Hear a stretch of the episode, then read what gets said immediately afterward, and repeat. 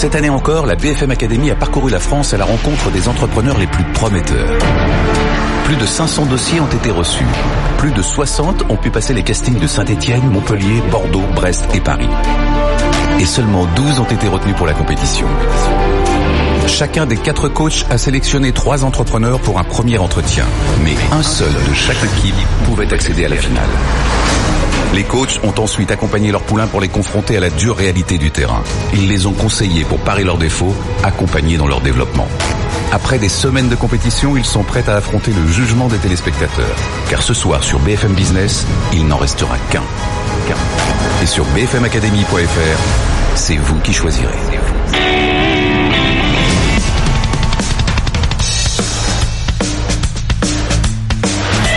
BFM Business présente la 13e saison du concours de créateurs d'entreprise.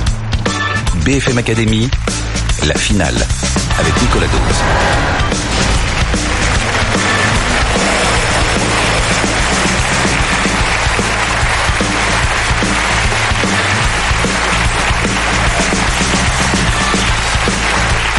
Bonsoir à tous, bonsoir à tous, bienvenue donc pour la finale de la BFM Academy. Nous sommes en direct du studio Gabriel à Paris. Jusqu'à 20h35, s'en suivra un petit after avec la réaction euh, de nos candidats. Vous avez vu cet incroyable entonnoir que vous a résumé euh, le générique de cette émission. Ils étaient 500, 500 au départ. Il y en a 64 qu'on a convoqués pour passer les castings dans 5 villes de France. Puis le jury s'est réuni. Et là, le jury a décidé d'en garder 3 chacun. On leur avait dit 3 chacun. Ok, ils sont 12. Ils vont démarrer la saison avec nous, les 12. Et à un moment, il a fallu quand même en éliminer deux sur trois et on arriver à quatre équipes que je vais m'empresser de vous présenter ce soir, qui sont nos finalistes. Alors j'ai envie de dire, le job des coachs s'arrête un petit peu là, puisque c'est vous qui allez euh, élire le lauréat ce soir, vous qui êtes présent au, au studio Gabriel avec nous, vous qui nous regardez sur bfmacademy.fr. Je vous rappelle que vous pouvez aussi réagir sur Twitter avec le hashtag BFM Academy. Alors tout de suite, je vais accueillir nos quatre équipes et puis tendez l'oreille. On s'est permis une petite coquetterie chaque candidat va entrer sur une musique différente. Cette musique est censée être une illustration de son business. L'équipe numéro 1, c'est l'équipe de 10 to 11. Elle est incarnée par Chantal Baudron et Florent Destal, son créateur.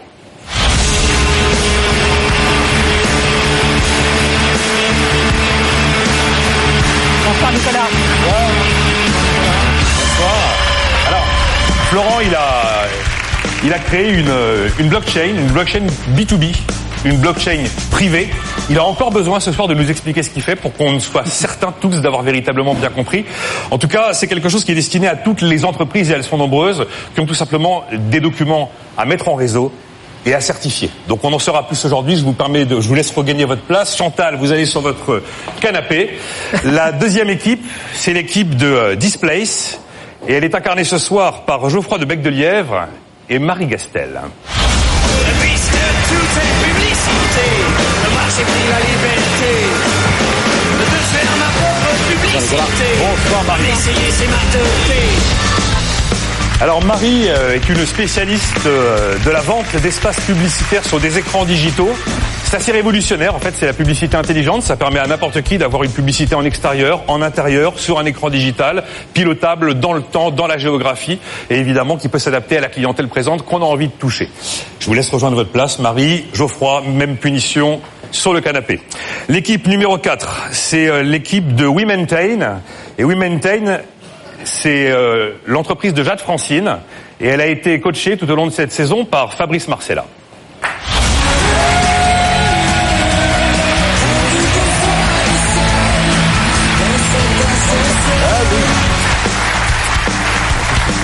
Alors oui, bah, bah, je laisse Fabrice aller s'asseoir. Allez-y, allez-y, allez-y. On en saura plus dans le courant de l'émission, bien évidemment. C'est une plateforme de mise en relation entre les gens qui sont euh, des, des réparateurs d'ascenseurs, qui entretiennent les ascenseurs, et ceux qui ont tout simplement un ascenseur qui a besoin d'être entretenu. Alors après, elle a des idées qui vont un peu au-delà. Elle compte bien développer son business dans d'autres activités qui sont liées à la maintenance des bâtiments, comme par exemple le chauffage ou la climatisation. L'équipe numéro 4, et c'est la dernière ce soir, c'est l'équipe de votre Robin. Et votre Robin a été créé par Julien Latouche, qui a été coaché pendant toute la saison par Evelyne Platnik-Cohen.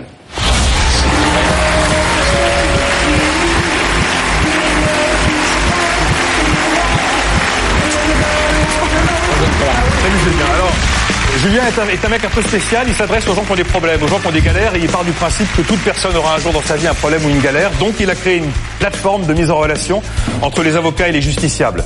Vous savez, ces justiciables qui généralement préfèrent renoncer à faire appel à un avocat, ne sachant pas où le trouver, ne sachant pas s'exprimer avec ses mots, et qui finalement ne feront jamais respecter leurs droits. La promesse de votre Robin, c'est que désormais, c'est possible, c'est pas cher et c'est simple. Evelyne va prendre place.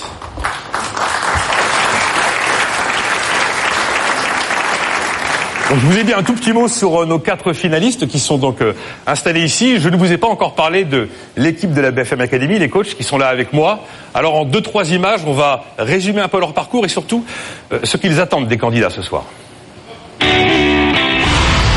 Je suis Chantal Baudron, je suis une professionnelle du recrutement puisque je suis entrée dans ce métier à la sortie de mes études. Je fais toujours ce métier avec un grand bonheur. Je suis aussi euh, business angel, considérant que mes économies sont mieux utilisées à financer des startups plutôt que des portefeuilles boursiers. Ce que je n'aime pas entendre et ce qui m'énerve un peu à vrai dire, c'est euh, quand l'entrepreneur croit euh, que ce qu'il a écrit dans son tableau Excel, son business plan, est une vérité absolue, parce que malheureusement les circonstances font que ceci doit être très mouvant. Je suis Fabrice Marcellin et après une dizaine d'années dans le monde du conseil, j'ai rejoint une grande banque française. Et depuis 2014, je dirige le Village Baïsia Paris, qui est une structure d'accompagnement d'une centaine de startups de tout secteur. Ce que je ne veux plus entendre à la fois dans la BFM Academy comme dans mon job au quotidien, c'est je suis le Uber 2.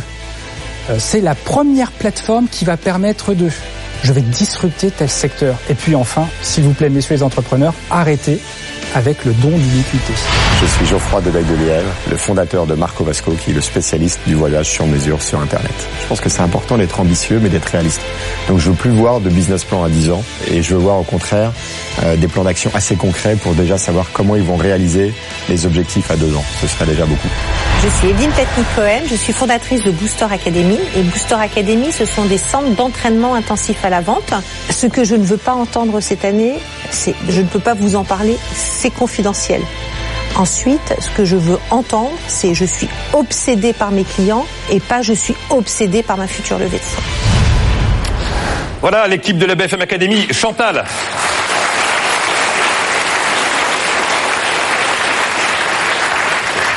Première saison avec nous dans la BFM Academy, Chantal Baudron. Alors, quelles sont vos impressions? Quel est le, Comment vous avez vécu cette saison euh, à la fois d'accompagnement d'entrepreneurs, mais de télé aussi?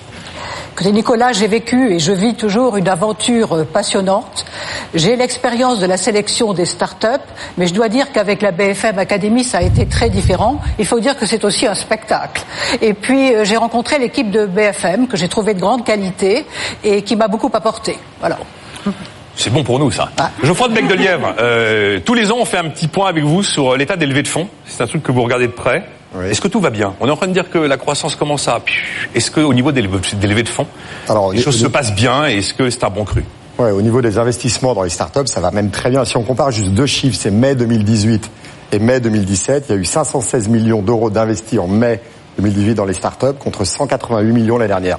Donc c'est du x3. Et si on regarde deux années pleines, 2017-2018, on sera de nouveau sur du x2. Donc on n'a plus le droit de se plaindre et de dire par rapport aux États-Unis, il n'y a pas d'argent en France, il y a plein de cash en France et euh, voilà, il y a du cash. Il y a plein de cash en France. Je ne veux plus entendre parler des levées de fonds. Qu'est-ce qui disait ça, qui voulait plus entendre parler des levées de fonds? Je sais plus. Fabrice Marcella, bah, vous êtes un spécialiste de l'accompagnement d'entreprise, de la sélection d'entreprise. Euh, ma question, elle porte sur euh, la façon dont vous regardez l'entrepreneuriat. On a souvent tendance à dire qu'on a une dynamique absolument incroyable et que peut-être macroéconomiquement, euh, c'est pas encore si lourd que ça. Alors justement, Nicolas, j'avais une question pour vous. À votre avis, combien de créations d'entreprises en France chaque mois? Chaque mois, Chaque mois je sais pas, on, est, on était sur plus de 10 000 par an, mais euh, Là, non, non, on est à 50 000 créations Non. d'entreprises par mois. Ça, c'est les chiffres de l'INSEE en 2017. Et on est à 60 000 depuis janvier. Alors bien sûr, ça compte les micro-entreprises. Voilà, ça compte absolument tout, Voilà. hein. Donc c'est forcément boosté aussi par la loi de finances 2018, mais aussi par toutes les structures d'accompagnement aujourd'hui qui se créent un peu partout en France. Et je suis bien placé pour le savoir. 400 structures d'accompagnement partout en France. J'allais dire, si vous prenez le plan de métro parisien, à chaque sortie de métro, dans un rayon de 200 mètres, il y a une structure d'accompagnement ou un coworking. Et on le sait, une start-up bien accompagnée, elle a deux fois plus de chances de réussir qu'une sta- qu'une start-up qui ne le serait pas. Donc il y a une forme de responsabilité très forte auprès de l'ensemble de ces structures et c'est quasiment 400 000 emplois à la clé d'ici 5 ans. Donc une dynamique extrêmement forte qui, ne, s'arrête pas depuis 4 ans. Evelyne Platnik-Cohen, ça fait pas mal d'années qu'on est ensemble dans la BFM Academy. Toutes ces, toutes ces années, depuis toutes ces années, est-ce que le niveau, les, les capacités moyennes en termes de commercial, puisque c'est votre job, est-ce que le niveau a monté? Alors depuis, j'observe déjà depuis cette année l'année dernière que le chef d'entreprise a pris conscience qu'il est le premier commercial de son entreprise. Donc déjà point positif. Mais après, ils sortent tous d'écoles de commerce, mais enfin il y a que commerce, euh, voilà. Sinon c'est plutôt des écoles de gestion, des écoles d'ingénieurs, et souvent ils n'ont pas la tactique, ils n'ont pas la stratégie commerciale en main. Donc ça s'apprend. Donc il y a encore, euh, voilà, il y a encore beaucoup de choses à faire. C'est pour ça que les sélections sont pas toujours faciles pour moi parce que j'essaie de choisir le meilleur. Bon, à ce moment de l'émission, avant de rentrer dans le dur, qui va être ce match avocat-procureur que je vais vous expliquer dans quelques instants, j'ai pour habitude de euh, généralement essayer de trouver une question d'ouverture pour chacun de nos candidats. J'essaye qu'elle soit la plus désagréable possible, la plus insupportable possible. Alors je vais commencer avec euh, avec Florent et avec 10 to 11. Euh, la blockchain, Florent, personne n'y comprend rien. Alors la blockchain privée, personne n'y comprend rien de rien. Vous vous donnez combien d'années encore pour nous l'expliquer avant de dégager du chiffre d'affaires? Alors on va, on va l'expliquer très vite à travers des réponses clients, parce qu'en effet vous avez tout à fait raison, sans réponse client personne n'y comprendra jamais rien. Donc c'est le client qui va répondre à notre place, c'est notre objectif, et là ce soir on va pouvoir en parler. Ce soir, on va pouvoir en parler. Fort bien. Euh, Displace, Marie Gastel. Alors, on a vécu la, la saison ensemble, Marie. On était parti sur l'idée que Displace était une, euh, une entreprise qui vendait des espaces publicitaires digitaux. Et puis, à la toute fin de l'émission, on s'est rendu compte, on a pris conscience que vous étiez une place de marché, en fait. Et alors, j'ai été frappé que cette définition de la place de marché arrive si tard. Vous vendez des espaces digitaux ou vous êtes une place de marché qui met en relation des espaces digitaux avec des annonceurs Alors on est bien une plateforme, Une qui, plateforme. euh, voilà, qui met en relation d'un côté euh, les écrans d'affichage digital et les annonceurs via leur agence média de l'autre. Donc on est vraiment une plateforme. D'accord. Vous aimez pas le terme de place de marché On peut dire les deux, mais je trouve que c'est plus clair plateforme. Euh, Jade Francine, We Maintain, on l'a évoqué dans chaque émission ensemble, Jade. Vous êtes euh, Lilliputien dans un univers dominé par quatre énormes mastodontes. Et alors, effectivement, vous êtes euh, la spécialiste de la maintenance des ascenseurs, mais je me suis demandé si votre vrai job, c'était pas tout simplement euh, d'être chasseuse de tête des ascensoristes qui travaillent chez les grands et que vous avez envie de faire venir chez vous. Alors, en, en effet, moi, j'ai dû aller trouver les techniciens et d'ailleurs, ils, ils sont là ce soir euh, dans la salle. Il y a des techniciens qui sont là ce Et il soir. y a des techniciens qui sont là dans la salle ce soir. Et donc, pour vous répondre, pour me lancer, au début, en effet, il a fallu aller chercher les techniciens et maintenant, les techniciens viennent à nous euh, tout naturellement. D'accord. Mais donc, il a fallu les chercher. Ah bah au départ, oui, pour se faire Il y connaître, a un travail les de chasse de chercher. tête. Je suis sûr que les, que, que les gros, là, ils sont, ils sont ravis de vous voir arriver. Ils m'adorent. Il vous adore. Julien Latouche, votre Robin. Euh, Julien, la mise en relation entre un justiciable et un avocat à 5 euros, c'est de la rigolade. c'est de la rigolade, ça n'a pas de sens. Bah, au contraire, je pense qu'aujourd'hui, la profession d'avocat, elle est, elle est tellement inaccessible, elle paraît tellement loin de nous, qu'en fait, proposer aux clients et aux justiciables de rencontrer leur avocat pour 5 euros, bah, c'est un moyen de leur dire, bah oui, la justice est accessible. Et vous, euh, personne qui avait un problème, vous allez pouvoir rencontrer un avocat et faire le point sur finalement comment l'avocat va pouvoir vous aider. Et donc, vous êtes un mécène non, je suis une personne qui vous aide à faire respecter vos droits euh, lorsque finalement vous pouvez avoir besoin d'un avocat, mais vous n'osez pas forcément parce que vous Euh, avez peur. On vous a posé dix fois la question. Votre Robin, c'est pas négociable. Il y a que vous qui savez ce que ça veut dire, mais. Non, Robin, ça vous fait penser à quoi? Bah, Robin des Bois, Robin Hood, euh, voilà, exemple. la robe du l'avocat. Même parce que je connais votre business. Si je vois votre Robin sur Internet, je pense pas avocat. Un ami un jour m'a dit euh, Robin, j'ai un ami à moi qui s'appelle Robin, euh, il est sympa et en fait je m'identifie aussi comme ça dans la boîte. Des clients parfois nous disent j'ai vu mon Robin et euh, voilà l'idée c'est de recréer un nouveau langage qui soit plus accessible aussi. C'est donc pas négociable. Je vous rappelle que vous votez sur bfmacademy.fr, vous réagissez sur Twitter avec le hashtag BFM Academy. On va entrer dans le dur de cette finale de la saison 13. C'est le match avocat-procureur. BFM Academy. Ils y croient. Mais croirez-vous en eux? Alors, le principe est tout simple. Vous avez vu nos quatre équipes qui sont accompagnées chacun par un coach de la BFM Academy. Chantal pour 10 to 11, euh, Geoffroy pour euh, Displace, Fabrice pour We Maintain, Evelyne pour votre Robin. Eh bien, chacun des coachs de la BFM, de la BFM Academy sera l'avocat de son poulain. Et lorsqu'il sera l'avocat de son poulain, les trois autres, qui ont absolument tous les droits, tous les droits, y compris celui de la mauvaise foi la plus éhontée, se mettront dans la position du procureur pour essayer de démonter au maximum le candidat qu'ils ont en face d'eux. Et effectivement, l'avocat aura pour rôle de défendre son candidat, qui lui-même a la possibilité de se défendre. Voilà, je vous ai expliqué les règles du match avocat-procureur. Donc on aura quatre séquences avec euh, quatre entreprises. La première s'appelle 10 to 11. On vous rappelle un peu plus en détail ce qu'il fait, et après on y va. La blockchain, ce n'est pas seulement pour le Bitcoin. Cette technologie qui permet de stocker et transmettre des données de manière sécurisée est aussi très utile pour les entreprises. Fort de ce constat, Florent de Stahl a fondé 10 to 11 il y a deux ans. La blockchain, c'est un gigantesque, c'est pas très sexy, mais c'est un livre de compte décentralisé. C'est-à-dire le principe de la blockchain, c'est que toutes les transactions, quelles qu'elles soient, qu'on va enregistrer, elles sont toujours là et l'historique n'est pas modifiable. C'est ça qu'on veut appliquer au monde de l'entreprise. Je vous donne un exemple qui est peut-être un peu plus parlant. Tant qu'un contrôle vétérinaire n'a pas été fait sur un produit, le logiciel ne va pas imprimer l'étiquette de mise en rayon. Et si jamais quelqu'un le force ou l'autorise parce qu'il y a une obligation de le faire, cette action-là ne sera pas supprimable de l'historique. Ça évitera beaucoup d'interrogations. Ah ben comment ça se fait que? Le but c'est aussi de flécher et de sécuriser des parcours. L'Union des syndicats de l'immobilier a décidé de faire confiance à 10 to 11 pour son président délégué Gilles Delestre. La plateforme va simplifier la vie de ses 2000 adhérents qui ont une obligation de formation tout au long de leur carrière. Cette nouvelle technologie va permettre aux professionnels de ne se concentrer que sur la formation. Terminé, fini tout le traitement administratif et financier de ces obligations. C'est une véritable révolution pour les professionnels comme pour la CCI. D'un côté un gain de temps, de l'autre côté un parcours complètement sécurisé. Tout le monde y gagne. Prochaine étape pour 10 to 11, une levée de fonds cet automne pour financer l'embauche d'une dizaine de développeurs. Voilà, 10 to 11, donc avec Florent Destal. J'espère que vous y voyez un peu plus clair sur la blockchain privée, qui est le produit qu'il propose. Chantal Baudron sera l'avocate de Florent et nous avons en face, en mode procureur, Geoffroy de Bec de Lièvre, Fabrice Marcella, Evelyne Platnik-Cohen. On a du temps. Cool, on n'est pas à la bourre. On commence avec Geoffroy. Vous avez tous les droits, hein. vous pouvez tirer à vue. Je vais commencer tout de suite. Alors, première question, comment savoir que vous existez quand vous n'existez pas? Je vais m'expliquer. Le nom est pas très parlant. Et surtout, quand on le tape dans Google, il ressort nulle part. J'ai essayé en lettres, vous ressortez pas.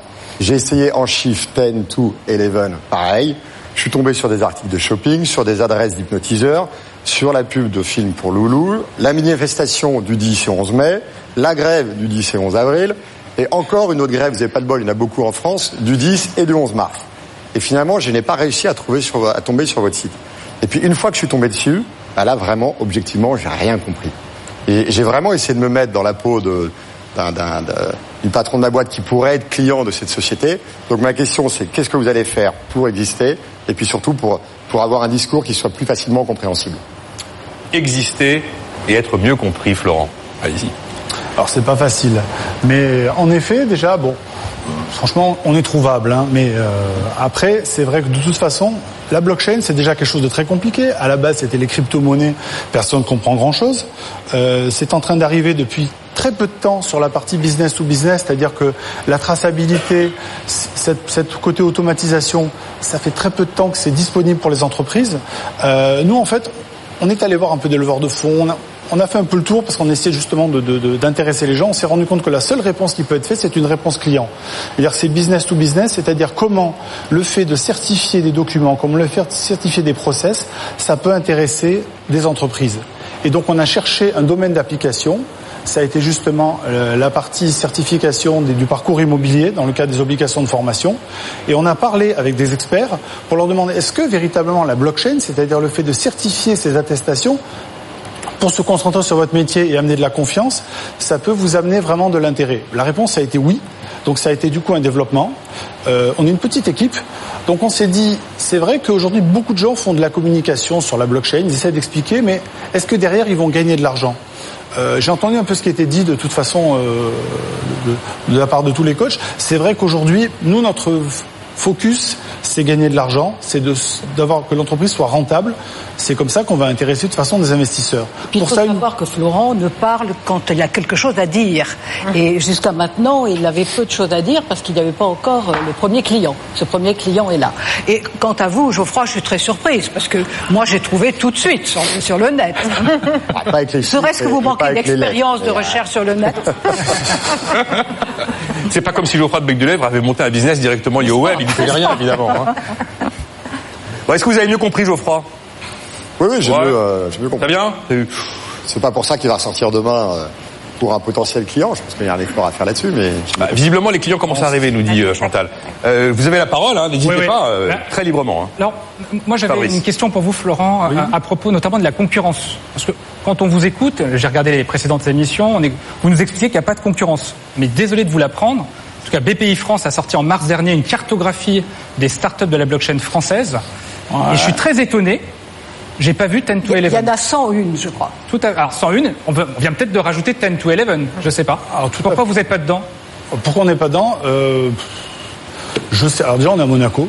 Peut-être c'est peut-être c'est peut-être pour ça parce que BPI France c'est pas la, France, c'est la France donc c'est vrai qu'on a Par contre, à la BFM Academy, Bah, à BFM Academy, bah, Monaco joue bien dans le championnat de foot français, donc euh, on a posé la question, on nous a dit qu'on avait le droit de jouer. Donc euh, il y a cette raison-là. Après, vous voulez pas vous développer en France Ah si si si si si, nous de toute façon on se développe. Monaco c'est une Monaco n'y suffirait pas. le, le développement, il est essentiellement, il est essentiellement sur la France. Euh, en fait, si vous voulez, vé- véritablement, c'est vrai que notre défaut, c'est qu'on parle que quand on, a, quand on a des choses à dire. Maintenant, on a enfin des choses à dire. Maintenant, on va communiquer. Et moi, le but, c'est pas de dénigrer les autres. Il y a des gens très très compétents dans la blockchain, vraiment. J'ai vu beaucoup de communication. Parce qu'on a des sociétés qui sont venues nous voir, qui sont des leaders, enfin qui disent qu'ils sont des leaders, qui nous ont demandé de les aider à développer leurs solutions. Nous, on estime que de toute façon, celui qui va gagner, c'est celui qui aura des clients. Parce que la seule réponse qu'on peut faire, c'est le client qui nous dit, mais nous, on est satisfait. Grâce à vous, notre, notre process est certifié. Grâce à vous, on gagne du temps. Donc là, la réponse, elle est client.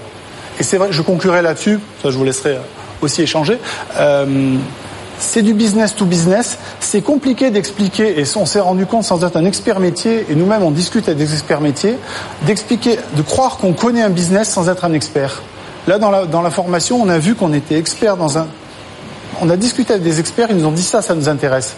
Mais j'ai du mal à parler dans un domaine sans être un expert, donc on discute avec des experts pour leur montrer la technologie. Est-ce que j'ai Alors, été clair juste, juste, moi je crois que j'ai- j'ai ta réponse, Fabrice. Je sais pourquoi il n'a pas été sélectionné par la BPI. Je pense savoir. En fait, moi aujourd'hui, quand j'ai entendu toutes les émissions, quand je vous ai écouté, j'ai l'impression d'entendre des super développeurs d'une techno euh, que, que vous connaissez, que sur lesquels vous êtes. Vous êtes des super développeurs. C'est-à-dire que demain, il y a plein de boîtes qui vont vous appeler, surtout après l'émission, surtout après BFM Academy. Il y a plein de boîtes qui vont vous appeler, mais pour être en backup et pour pouvoir développer. Aujourd'hui, ce qu'on ne voit pas chez vous, c'est votre capacité à construire des offres que l'on comprenne. Aujourd'hui, vous êtes dans la salle, il y a des gens qui vous écoutent, et moi, j'aimerais savoir, et il y a Geoffroy qui aurait pu utiliser la blockchain entre ses relations de confiance, entre autres, entre ses clients, son B2C et, et son entreprise. Vous ne donnez jamais d'exemple. Donnez un exemple d'utilisation, une chose que quelqu'un pourrait acheter dans cette salle. vient- Laurent, c'est le moment. On vient juste de vous donner un exemple, mais c'est vrai qu'on l'a donné qu'il y a quelques jours. C'est que justement, par exemple, dans le cadre de, de les T'as pas certificats. compris en tout cas. Ah ben, alors c'est. Ah, Allez-y, L'exemple, hein, l'exemple. Allez-y. L'exemple, l'exemple justement, euh, aujourd'hui la, form- la formation et les obligations de formation immobilière, ils sont, il y a une obligation de donner de la sécurité et de ra- rassembler l'ensemble des attestations de façon à être capable d'aller voir les chambres de commerce et de leur montrer de leur, de leur permettre d'avoir une délivrance rapide de la carte professionnelle. Le but, c'est d'avoir demain un contrat intelligent qui va permettre à, automatiquement à des gens qui ont fait des formations d'avoir le droit de travailler. Après, vous avez en business to business, c'est compliqué d'expliquer. Développer, développer. C'est un business que vous avez vendu à qui Que vous avez développé en combien de temps Qui vous a rapporté combien Et quel est le bénéfice pour l'entreprise qui l'a acheté Alors, c'est un business qu'on a mis six mois à développer, qui aujourd'hui euh, est utilisé par la plateforme F, qui est déployé pour plus, sur plus de 1300 sociétés par l'UNIS, qui est l'Union des syndicats immobiliers, qui aujourd'hui nous a rien rapporté, parce qu'on vient à peine de le sortir là, et nous on a un, on a un accord qui va nous permettre d'avoir une licence sur le volume. Donc, je ne vais pas vous dire qu'on a gagné de l'argent aujourd'hui, mais on est sur un marché de 1300 sociétés. Donc ça veut dire que maintenant, on va enfin commencer à gagner de l'argent. Il va falloir que vous démarchiez les 1300 entreprises. Ils sont déjà clients de la plateforme F. Simplement, nous, on a un accord de licence qui nous permet d'avoir sur le récurrent de l'argent qui va tomber. Donc non, on a, justement, on est en business to business. Nous, on n'est pas l'éditeur de la plateforme. On apporte une technologie de confiance à, ce- à ce professionnel qui à signer avec nous. Oui, Encore une ou deux réactions, oui, allez-y. oui, ne ou deux. vous laissez pas impressionner. Je réponds à votre question par les 100 start-up euh, référencées par euh, euh, BPI. la BPI, euh, parce que beaucoup d'entre elles, quand on regarde de près, sont des sociétés euh, de- qui montrent des, des PowerPoint, mais qui n'ont pas développé de technologie. Et l'avantage de 10 to 11, c'est qu'il existe une véritable technologie qui s'applique à la certification et à la traçabilité des documents, qui est un énorme marché, comme vous l'imaginez, puisque chaque entreprise produit des documents. En tout cas, Chantal, je vous remercie de l'argument parce que j'avais justement de parler, de, parler de PowerPoint. C'est-à-dire, vous dites ne pas faire de blockchain PowerPoint. Et ça, c'est réussi, bravo. Maintenant, faites un peu de PowerPoint pour nous expliquer de façon plus pédagogique ce que vous Ça faites. va Eh ben, venir, ça va venir. Ça va venir. Retournez sur notre site à partir d'aujourd'hui. Euh, Je suis allé aujourd'hui, on avait un formulaire. Ah non. Ah, j'ai eh, j'ai préparé mes fiches euh, pas plus tard Encore un qui ne sait pas se servir. Ouais, bah bon, Ah, c'est moi, j'ai peut-être pris un, le site. En tout Vous cas, avez peut-être ouais, un mauvais coach. Mais Geoffroy, euh, une réaction, la dernière sans doute Bah, moi, c'est pareil. euh, quand j'achète quelque chose, j'aime bien savoir à quel besoin il répond aussi basiquement que ça. Et aujourd'hui, c'est ça que j'ai besoin de comprendre. Concrètement, en tant que chef d'entreprise, ça répond à quel besoin demain? Réponse brève, Florent. Réponse. traçabi- traçabilité et besoin de confiance entre les acteurs. Traçabilité, besoin de confiance entre les acteurs, certification des documents. Bon, voilà. Et ju- juste une petite chose. La BPI, on les a pas encore contactés. C'est sur mon Trello, je peux vous montrer. On a prévu de les contacter, mais quand on a des clients. Là, à partir de la semaine prochaine, on va les contacter. C'était le match. Ah, ah, pardon, Chantal, oui. Je voulais juste ajouter, tout au long des émissions, on a reproché à Florent de ne pas être un très grand communicant. Euh, c'est- vrai, mais ce que je voudrais dire est... Il peut faire des progrès, et je suis là pour ça. Mais euh, ce que je voudrais dire à, à l'assistance et à tous ceux qui nous regardent devant, euh, le- devant leur poste de télévision, euh, c'est qu'il faut que- faire l'effort de distinguer la forme du fond. Et euh, le fond, notre ami Florent là, c'est un bon, bon, un bon entrepreneur. Et puis comme vous le savez, ce qui fait la réussite d'une start-up, c'est le produit, le marché et les qualités fondamentales du, euh, diri- du dirigeant. Voilà, c'était le match avocat-procureur donc de 10 to 11. Vous, vous, restez, vous restez là, vous restez là. On repart dans l'univers de la publicité digitale avec euh, Displace. L'idée de Display s'est née il y a trois ans. Laure travaille alors dans un service marketing d'une grande enseigne de distribution. Marie, son associée aujourd'hui, se souvient. Elle a voulu acheter euh, des panneaux d'affichage digital pour faire la publicité de ses magasins. Là, elle s'est rendue compte qu'il fallait acheter toute une ville entière, euh, donc ça marchait par pack, qu'il fallait acheter deux semaines à l'avance et qu'il fallait aussi appeler plus de 10 régies différentes. Les deux jeunes femmes décident alors de créer une plateforme d'affichage digital capable de faire du quasi sur mesure. Par exemple, je suis une enseigne euh, de distribution dans la cosmétique. Je rentre dans la plateforme mes magasins, la zone de chalandise souhaitée, le fait que je veuille cibler des femmes plutôt CSP+, et la plateforme va automatiquement sélectionner tous les écrans qui correspondent au ciblage. Et en quelques clics, la campagne est faite, et en moins de 24 heures, elle est diffusée directement sur les écrans. Displays propose 35 000 écrans répartis sur tout le territoire. Plus de 70 agences médias en France utilisent la plateforme. Parmi elles, Screenbase, leader de l'affichage digital. Pour son directeur général Paul Wourlot, il y a un avant et un après Displays. Ça nous permet de gagner du temps, euh, parce que comme Display s'agrège l'inventaire euh, de plein de petits acteurs, eh bien pour nous c'est autant d'échanges directs en moins à avoir. Ensuite, ça permet de renforcer localement des campagnes nationales. Quand vous êtes un distributeur par exemple et vous faites une grosse campagne, vous avez intérêt à renforcer votre campagne par exemple à proximité de vos points de vente en sélectionnant les bons écrans. C'est vraiment une évolution importante du marché parce que ça va permettre à, à plus d'annonceurs d'avoir accès à ce média qui peut paraître compliqué. Un média qui progresse de 25% par et devrait peser 223 millions d'euros cette année. Geoffroy de Bec de Lièvre sera l'avocat de Marie Guestel pour euh, cette séquence et évidemment Chantal Baudron, Fabrice Marcella et euh, Evelyne Platnik-Cohen joueront le rôle des procureurs. On va commencer, Chantal, première réaction. D'abord, Nicolas, c'est difficile d'enlever aussi vite sa robe d'avocat et d'endosser celle de procureur, mais on va essayer. Euh, voilà, vous nous avez dit, euh, Marie, que vous utilisez aujourd'hui 85% du parc des panneaux digitaux. Alors, je voudrais que vous m'expliquiez où vous allez trouver la croissance demain. Euh, alors on n'utilise pas 85% du parc digital, on a un inventaire de 85%. C'est finalement un petit peu euh, comme euh, un site de e-commerce qui aurait euh, un catalogue. Donc nous, on a dans notre catalogue 85%. Mais après, notre travail, c'est de faire en sorte qu'on puisse acheter l'ensemble de ces écrans. Fabrice? Bon, vous vous occupez, semble-t-il, bien de vos clients. Mais est-ce que vous pensez en tout ça, en tout cas tous ceux qui passent devant vos, panneaux, enfin moi j'en ai marre d'avoir de la pub sur mon mobile, sur mon internet et puis maintenant même dans la rue, je suis en permanence sollicité. Enfin, comment pouvez-vous répondre à ça? Parce que vous contribuez finalement à cette pollution visuelle permanente Euh, alors moi je suis vraiment convaincue euh, de, de l'atout de l'affichage digital, d'abord parce que c'est un média qui est impactant. Euh, effectivement, euh, comme euh, le- la publicité sur la télé, c'est un média qui permet de toucher une, une somme importante de personnes. C'est aussi un média qui est non intrusif, c'est-à-dire qu'il va pas vous couper pendant que vous êtes en train de faire quelque chose. Et vous, avez, vous allez, vous verrez jamais un panneau qui vous saute dessus dans la rue. Euh, vous vous baladez, rare. vous pouvez le voir.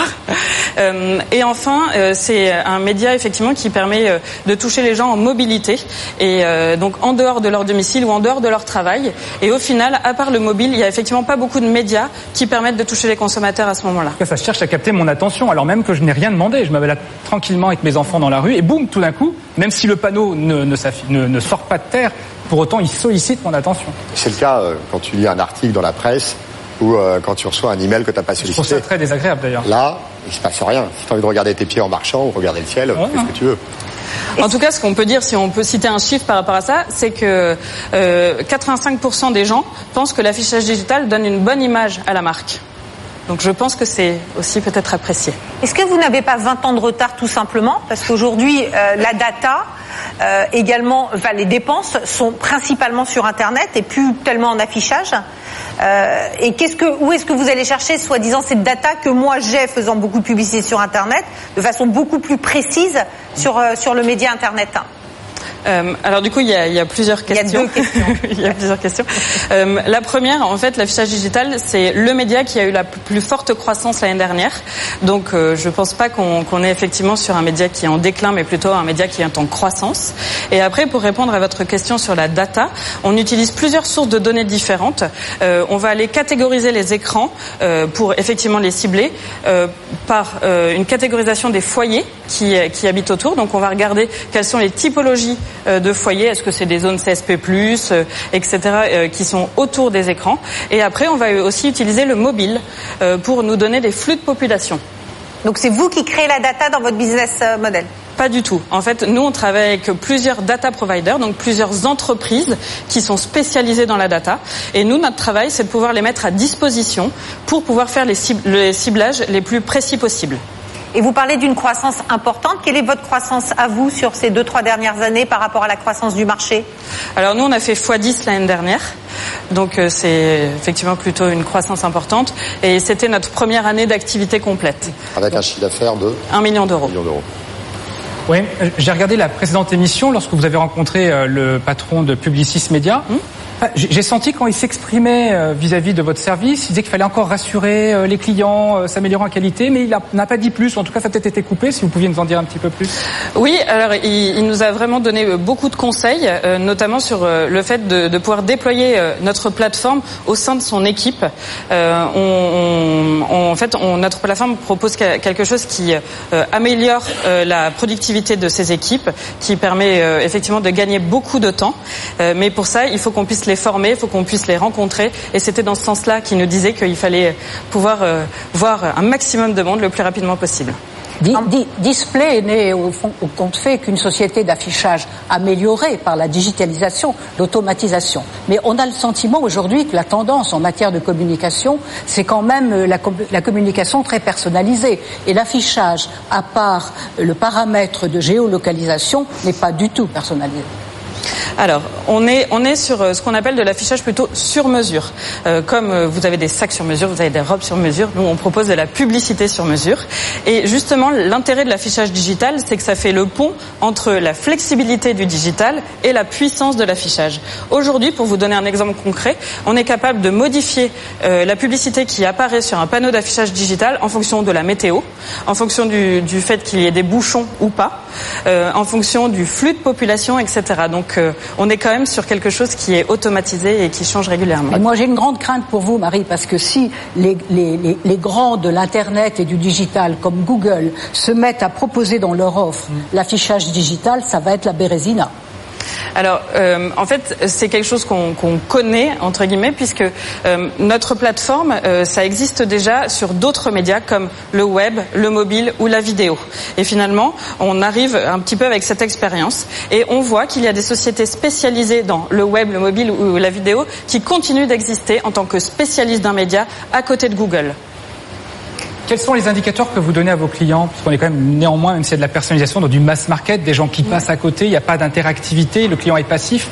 Donc quels sont les, les retours clients, les retours auprès des annonceurs que vous, euh, vous allez donner? Alors, quand on parle de performance, parce que je pense que c'est le sens de votre question, en fait, au final, on peut, on peut donner deux typologies de performance. La première, c'est la performance d'achat. Avec la plateforme, on permet d'acheter mieux. Et ça, on le mesure euh, de manière tangible dans la plateforme.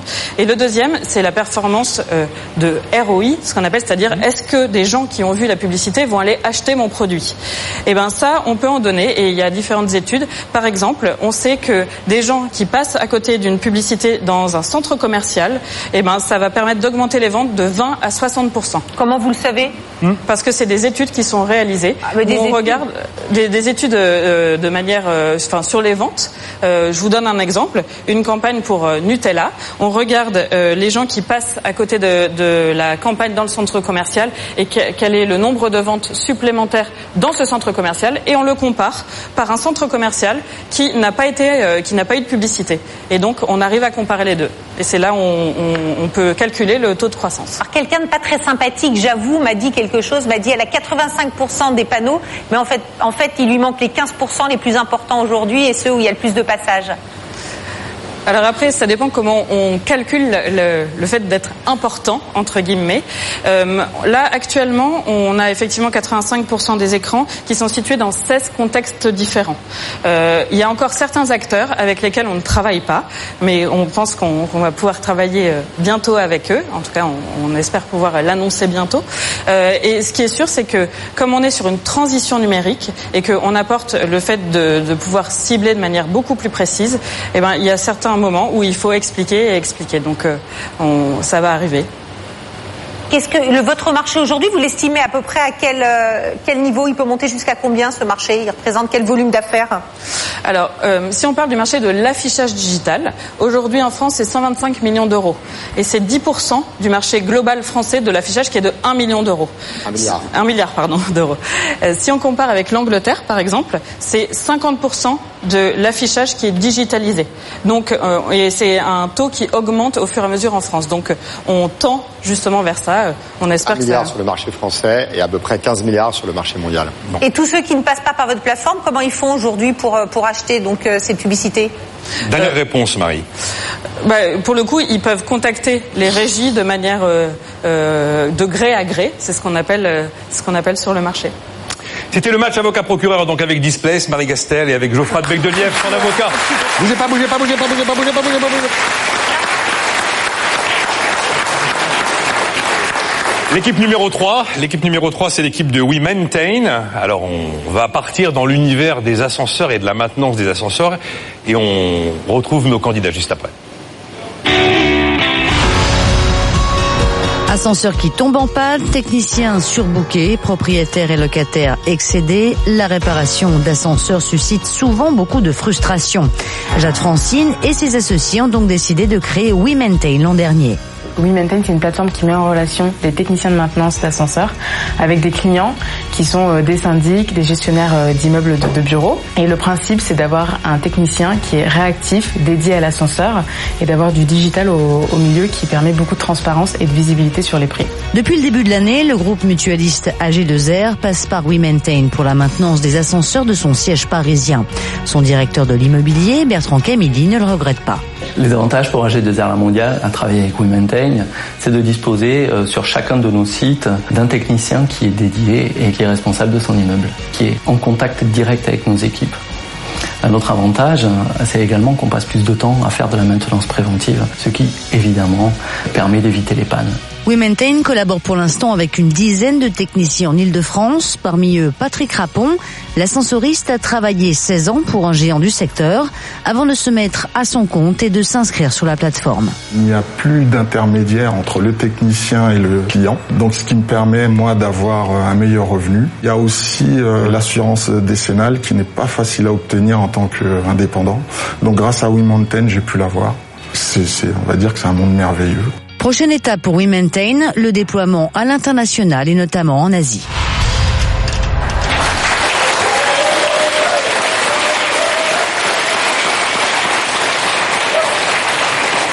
Un monde merveilleux, on va voir ça. Je vous rappelle que vous votez sur le bfmacademy.fr. Les votes sont ouverts depuis le début de cette finale. Ils se refermeront à peu près vers 20h20.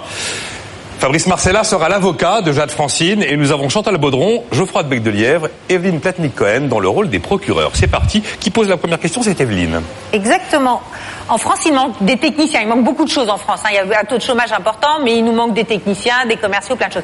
Il manque des techniciens en France. Aujourd'hui, ils sont au chaud dans les quatre plus grandes entreprises mondiales. Alors, ils sont au chaud parce qu'ils ont des tickets restaurants, parce qu'ils ont des RTT à n'en plus finir, et je vous, des belles mutuelles, etc. Pourquoi ils viendraient ils, re- ils partiraient de ces belles entreprises pour venir chez vous, euh, plein de risques, devenir des entrepreneurs, etc. Alors qu'on sait qu'en France, le risque, c'est quand même pas la première qualité euh, des Français. Merci Evelyne pour cette belle question. Enfin, je pense que Je, je- je vais vous répondre. En fait, justement, avant de lancer WeMaintain, on s'est vraiment posé la question de quel marché.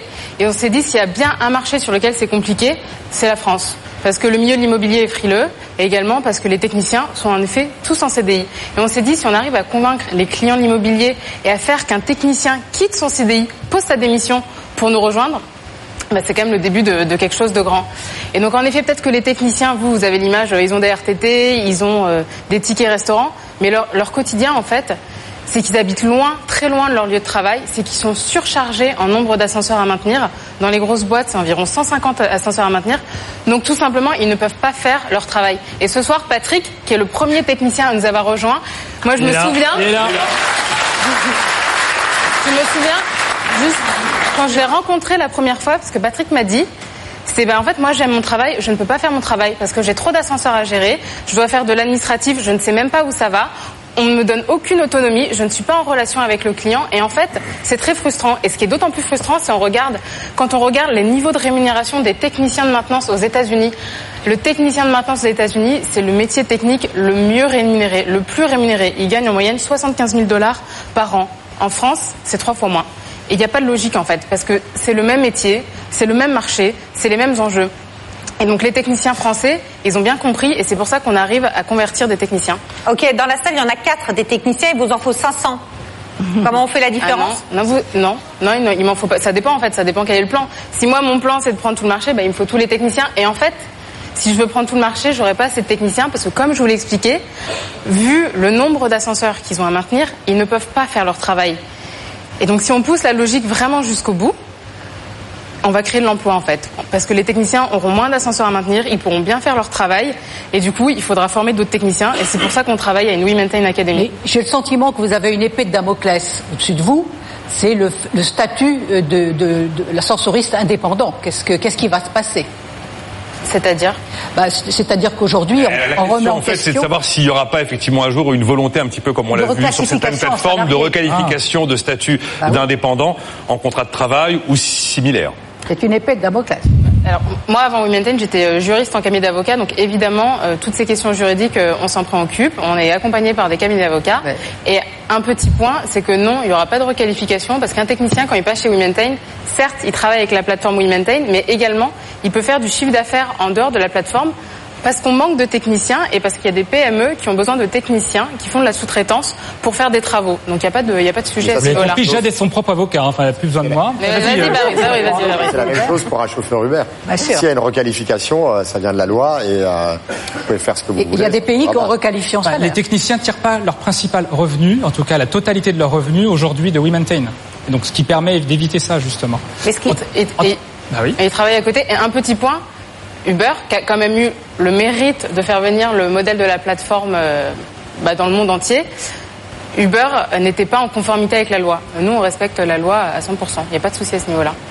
Mais Uber, c'est beaucoup plus simple parce qu'en fait, ils vont chercher des gens qui n'étaient pas taxis. Donc c'est très simple. Il y a toute une population qui est prête à avoir des revenus complémentaires. Alors que vous, vous devez quand même aller chercher des gens qui sont en poste et sur une pénurie euh, de surcroît de, de personnel. Donc c'est beaucoup plus compliqué En tout cas, des gens qui cherchent une meilleure qualité de vie, des gens qui cherchent à avoir une profession qui, leur est, qui est revalorisée, des gens qui cherchent à gagner un petit peu plus d'argent et avoir un peu plus de temps de libre pour faire aussi autre chose. Donc c'est un petit peu différent. En tout cas, on est dans, dans le bien-être, de la qualité de vie au travail. C'est ce que cherche aussi à faire Women Tech. Parce que la, juste la vraie différence avec Uber, c'est que Uber, leur plan à très long terme, faut pas se mentir, c'est la voiture autonome. Et la différence avec WeMaintain, c'est qu'un technicien de maintenance, Et l'ascenseur vous ne Et pourrez l'ascenseur autonome. non, eh ben non, il n'y a pas autonome. d'ascenseur, il y a pas- il y aura pas d'ascenseur au- autonome, il y aura pas d'ascenseur avec des capteurs. La vraie différence avec WeMaintain, avec la maintenance, c'est qu'il y aura pas de robot qui fera de la maintenance d'ascenseur. Et pourquoi? Parce qu'en fait, le technicien, il se déplace de site en site, il doit utiliser ses mains, il doit travailler sur des technologies différentes.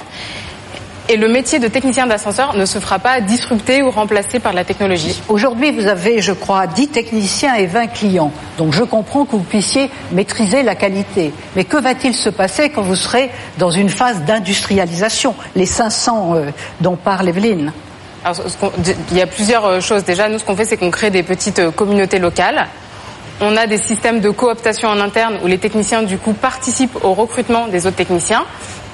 Et donc, comme ça, on peut contrôler la qualité. Et évidemment, l'équipe de WeMaintain est très impliquée dans la qualité de la prestation. Alors il y a, y a une- y a l'histoire, il y a une histoire qu'on raconte beaucoup dans les formations management, c'est l'histoire du très grand PDG de très grosse boîte d'ascensoristes qui voulait mettre au top euh, son service client et il a dit je veux que à chaque fois qu'il y ait une alarme qui sonne, je veux qu'elle soit dans mon bureau, qu'elle sonne dans mon bureau ou la nuit dans ma chambre. Et donc ça a permis d'avoir une qualité euh, euh, tout à fait remontée. Est-ce que vous vous êtes prêt à entendre toutes les alarmes qui sonnent pour être sûr d'être au top de votre qualité? En fait, il n'y a, qu'une personne qui va entendre euh, cette alarme.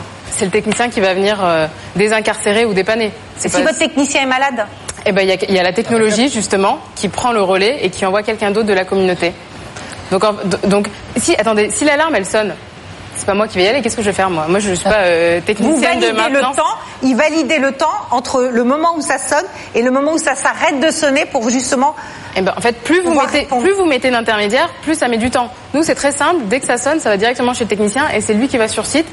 Et en plus, il est proche géographiquement des- du parc d'ascenseurs qui maintient. Donc à ce moment-là, on est beaucoup plus court. Et AG2R qui a témoigné, on est sur des délais deux fois plus courts que ce que fait l'industrie. J'ai encore une question pour vous. Vous avez la dernière. hein. levé en janvier de cette année 1,8 million, je crois. Alors, ma question, c'est euh, pourquoi avoir fait cette démarche vers BFM Academy? Il vaudrait mieux laisser la place à des gens qui sont encore euh, dans une phase de levée. Vous, vous avez beaucoup d'argent. À quoi va vous servir ces 150 cas malheureux cas euros En fait, la- la- la- notre grande, euh, notre challenge, la difficulté, c'est qu'on arrive dans un marché où, comme Nicolas l'a expliqué, il y a quatre gros acteurs. Ils se partagent le marché depuis euh, toujours, donc euh, tout le monde les connaît. Et quand on est nouveau, on a besoin de gagner en visibilité. On a fait deux autres concours, en fait, parce qu'on fait des concours. Le concours du MIPIM, qui est le Salon international de l'immobilier, où justement on a été voir nos clients, on a gagné la demi-finale à Hong Kong, on était en finale euh, à Cannes. Et l'autre concours, qui est le concours de start-up d'Harvard, et on, qui s'adresse du coup aux investisseurs. Et on est la seule start-up européenne dans l'histoire de ce concours à avoir gagné un prix. Juste pour, nous, paraphraser- c'est énorme pardon, pour euh, gagner Pour en termes de visibilité.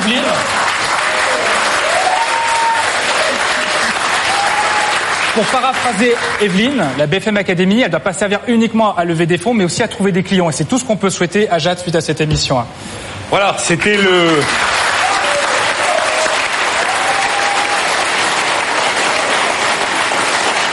C'était le match avocat-procureur avec Jade Francine et Fabrice Marcella, son avocat. J'ai appris un truc quand même en, découvrant Womentain, c'est que l'ascenseur est le moyen de transport le plus utilisé au monde. Voilà, plus que la voiture, plus que l'avion, plus que le train. Dernier match, équipe 4, c'est l'équipe de votre Robin. Votre Robin, comment trouver le bon avocat sur Internet, facilement, avec des mots normaux Trouver le bon avocat relève parfois du parcours du combattant. Julien Latouche en a fait la mère expérience et a eu l'idée de fonder la plateforme Votre Robin au début de l'année. Le client arrive sur la plateforme, on cerne son besoin, je vais divorcer, je suis harcelé au travail, je crée mon entreprise, et on cerne aussi euh, qui est notre client, Euh, son âge, euh, son genre, sa géolocalisation, et avec toutes ces données-là, en fait, on va pouvoir le mettre en relation avec un avocat, celui qui, selon nous, lui correspond réellement. Coût de la mise en relation, 5 euros pour le client, 15 euros pour l'avocat. Plus de 500 se sont déjà inscrits sur la plateforme. Arnaud Toiti est l'un d'entre eux. Il exerce à Paris. Au lieu d'être face à un annuaire d'avocats où il ne sait pas qui contacter, là il va pouvoir contacter directement le bon avocat, euh, celui qui correspond exactement à ce qu'il recherche, euh, notamment en termes de compétences. La quasi-totalité des potentiels clients que nous avons rencontrés, nous avons transformés. Donc ce sont maintenant des clients du cabinet. En les interrogeant euh, sur l'utilisation qu'ils font de la plateforme, on s'est rendu compte qu'ils ne nous auraient pas contactés spontanément donc c'est clairement une nouvelle source de business euh, pour le cabinet. Votre Robin a déjà réalisé près de 600 mises en relation. 80% de ses utilisateurs n'avaient jamais fait appel à un avocat. Voilà, euh, Evelyne Petnik-Cohen sera l'avocate de Julien Latouche et en face nous retrouvons Chantal, Geoffroy et Fabrice Marcella et qui ouvre, c'est Fabrice qui ouvre. Alors Julien, euh, j'ai posé la question à des amis avocats de savoir si ils étaient prêts à adhérer à votre plateforme.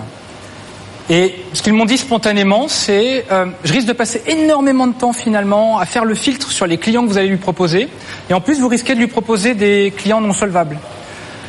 Et je me dis que finalement votre plateforme ne s'adresse pas véritablement à des clients solvables. D'ailleurs, les clients solvables ont déjà leurs euh, avocats. Enfin, c'est ce que vous disiez, euh, c'est ce que tu disais, Evelyne, dans une des émissions. T'as pas besoin de votre Robin parce que les avocats, t'en as plein. Donc, à qui ça s'adresse réellement votre service?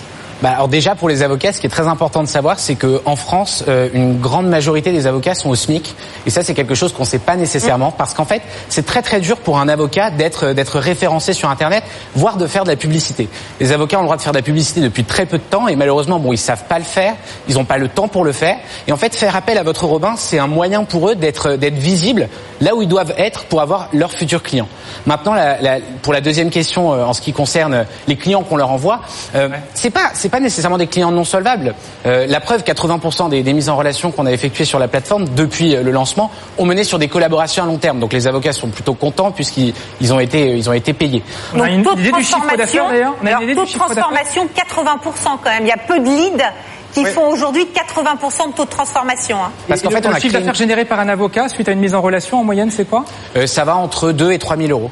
Parce qu'en fait, l'idée, c'est pas de payer un avocat. L'idée, c'est de rencontrer l'avocat pour voir combien est-ce qu'il va vous rapporter. Souvent, on est bloqué dans des situations et en fait, l'avocat, en le rencontrant pour 5 euros, donc ce qui est notre promesse, bah, va pouvoir vous dire, ok, voilà les moyens d'action à mettre en œuvre pour résoudre votre affaire.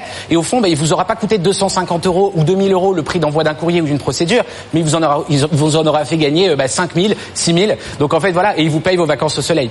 Donc le euh, volume d'affaires également que tu as généré? Oui, depuis depuis euh, la création de la plateforme, on a on a mené des, des petites études. Euh, 400 euh, mises en relation euh, qui ont été effectuées par la plateforme, euh, en fait, sont des nouveaux clients et ils ont payé l'avocat. C'est-à-dire qu'en fait, depuis janvier, on a créé pour la profession d'avocat plus d'un million d'euros de valeur. D'accord. Ouais, Donc 400 fois, ouais, ouais, 400 fois 5 euros, ça fait un chiffre d'affaires de. Voilà, c'est ce que j'allais dire. c'est une très bonne question. Maintenant, aujourd'hui, on voulait voir si notre modèle fonctionnait. Aujourd'hui, on voit qu'il fonctionne puisque les clients vont vers nous et on a 10% de croissance par semaine en fait sur la plateforme. Donc les gens sont satisfaits parce qu'ils rencontrent l'avocat dans, dans, de bonnes circonstances. On recrée de la confiance et du coup, bah, ils sont heureux de poursuivre avec lui puisque l'avocat a pu leur expliquer comment ça marche. Donc je suis d'accord sur le business model. C'est une vraie réflexion maintenant qui fonctionne. Même nos avocats nous demandent s'ils si, peuvent nous payer plus au vu du business qu'on leur apporte. Donc euh, l'idée, c'est de réfléchir avec eux sur voilà quel prix ils sont prêts à payer pour nous aider à nous développer plus vite. Alors moi, 5 euros la mise en relation, je ne crois pas du tout avec l'explosion des coûts marketing. je crois qu'il n'y a absolument aucun modèle qui peut fonctionner là-dessus. Mais à la limite, ça c'est un autre point. J'ai une question pour toi, Evelyne, qui m'embête davantage. La dernière fois que tu as eu besoin d'un avocat, comment tu as fait? Si tu me réponds à connecter, tu vas me dire j'ai demandé à mon entourage. Pourquoi? Parce que tu as besoin d'un avocat fiscaliste, d'un avocat social, et les seules choses dont tu as besoin, c'est recommandations et crédibilité. Honnêtement, comment as-tu fait la dernière fois que tu as eu besoin d'un avocat Je ne suis pas, excusez-moi, j'ai un chat dans la gorge. Je ne suis pas du tout dans la cible. je veux bien de l'eau. Je ne suis pas du tout dans la cible puisque moi, justement, j'utilise des avocats depuis des années. En revanche, il y a plus de 80% des Français qui n'ont jamais fait appel à un avocat. Donc je ne suis pas exactement dans la cible. Et c'est pour toutes les personnes euh, qui n'ont pas la chance comme moi de pouvoir t'appeler pour savoir quel est ton avocat, pour toute la, la chance des gens qui n'osent pas qui n'osent pas aller voir un avocat en pensant que c'est trop cher et que ça va leur servir peut-être à rien ou que c'est pas pour eux, c'est toutes ces personnes-là en réalité qui sont visées. Donc pour tous les gens qui nous écoutent, c'est vrai que dans la salle, on, il y a beaucoup d'entrepreneurs. Les gens qui nous écoutent sont des entrepreneurs, ils ont leurs avocats.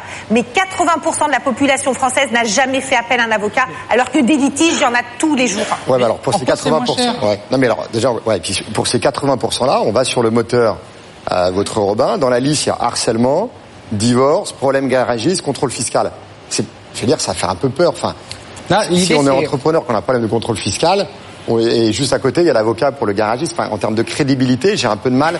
Aujourd'hui, on a besoin de recommandations et de crédibilité. En quoi cet annuaire ou cette liste répond à ce Dans problème cette liste-là, si tu as, un problème avec ton garagiste, euh, tu, tu vas pas chercher ton contrôle fiscal. Si tu as un problème de contrôle fiscal, tu n'as pas de problème avec ton garagiste. Donc la liste, aujourd'hui, tu l'as regardée comme quelqu'un qui auditait le site, mais pas comme un client potentiel. Le client qui a un problème, il va sur, la, il va sur le site, il va voir si son problème si, est, est sur le site, justement. Ce et qui est intéressant résolu. de savoir, c'est c'est vraiment ce que, ce que vous avez dit. En fait, on n'est pas un site d'annuaire. Au contraire, nous, notre job, c'est de trouver des avocats qui correspondent, qui correspondront à nos clients. Donc, en fait, on les rencontre, on passe une heure avec chacun des avocats, on voit ce qu'on peut leur apporter, et eux voient ce que nous, on peut leur apporter. Si on voit que la, collaboration peut être efficace, alors on travaille ensemble. Mais la semaine dernière, par exemple, sur la plateforme, j'ai un avocat qui m'a appelé et qui m'a dit, euh, ah ben Julien, j'ai un client qui vient de me signer un brevet, j'ai gagné 100 000 euros, est-ce que je peux t'inviter à déjeuner? Enfin voilà, l'idée, c'est qu'en fait, on a tout type de demandes. Et la plateforme, elle est là bah, pour aider ceux qui en ont besoin et qui n'ont pas d'avocat, mais aussi ceux qui ont déjà un avocat qui leur a correspondu pour un besoin, mais qui ne sera pas vraiment adéquat pour, un- pour une, autre, une autre question. Vous dites, euh, Julien, que vous cernez la personnalité euh, de vos clients et que vous essayez de trouver l'avocat qui va matcher avec lui. Et vous appelez ça d'ailleurs le grand mot, la technologie humaine. Moi, je crois que c'est une promesse fallacieuse. Moi, dont le métier est d'évaluer les personnes, je ne vois pas comment, en si peu de temps, vous pouvez avoir une idée euh, très claire de qui est la personne. C'est une excellente question. En fait, quand on rencontre nos avocats, euh, on, on a un, échange qui est, qui est plus, euh, qui, est, qui est plus aussi sur leur vie, sur leur parcours. Euh, on a des avocats qui, lorsqu'on va les rencontrer, vont nous dire, ah bah, avant, euh, moi j'étais restaurateur. Et donc en fait, on récupère cette information-là, et en fait, toutes ces données-là qu'on a euh, lors des premiers rendez-vous, on les rentre à l'intérieur de notre technologie. Et si un jour un client vient sur notre plateforme et dit, bah moi je veux monter mon entreprise, je veux ouvrir un restaurant, et ben on va le matcher non pas avec un avocat en droit des sociétés lambda, mais avec un avocat en droit des sociétés qui aura aussi monté un restaurant. Et c'est un moyen de créer en fait de la confiance. Ça paraît très anecdotique, mais euh, on a essayé en- d'enlever ces critères Ça, humains. c'est de l'expertise, ça n'est pas, le- ça n'est pas de, de la technologie humaine, comme vous dites. Ben si, puisqu'on on insère dans notre technologie des critères qui sont humains. Après, c'est notre manière de, de voir, euh, voilà, ce que, ce que j'ai très modestement appelé la technologie humaine. Mais par exemple, voilà, une femme est harcelée au travail, ben, notre technologie va la mettre en relation, certes avec le meilleur avocat en droit du travail qu'on ait, mais euh, ce sera de préférence une avocate et qui aura à peu près son âge. C'est très anecdotique, mais avant ce critère-là, on n'avait que 30% des collaborations, qui, des, des, des rendez-vous qui menaient sur une collaboration à long terme. Depuis qu'on a installé ce critère-là, on est passé à 80%. Alors tu excuseras Julien, euh, Chantal, parce qu'il n'a pas ta, évidemment ta finesse euh, sur ce sujet-là. Il a 20 ans, Julien, donc faut quand même rappeler son âge. donc ce qu'il a monté aujourd'hui, la façon dont hein. il a monté, c'est quand même assez extraordinaire. Oui, Julien, Ah Julien oui. vous prévoyez un chiffre d'affaires de 196 000 euros sur 2018. Vous avez fait 400 relations, c'est ce que j'ai compris, mise en relation réussie en 6 mois? Oui. J'ai co- j'ai compté, enfin j'ai fait une simple division, hein, euh, il vous en faut 9800 pour atteindre votre objectif. Comment vous allez vous y prendre? Alors c'est peut-être avec les bons conseils d'Evelyne pour aller chercher des nouveaux euh, avocats, si c'est... Mais je vous écoute.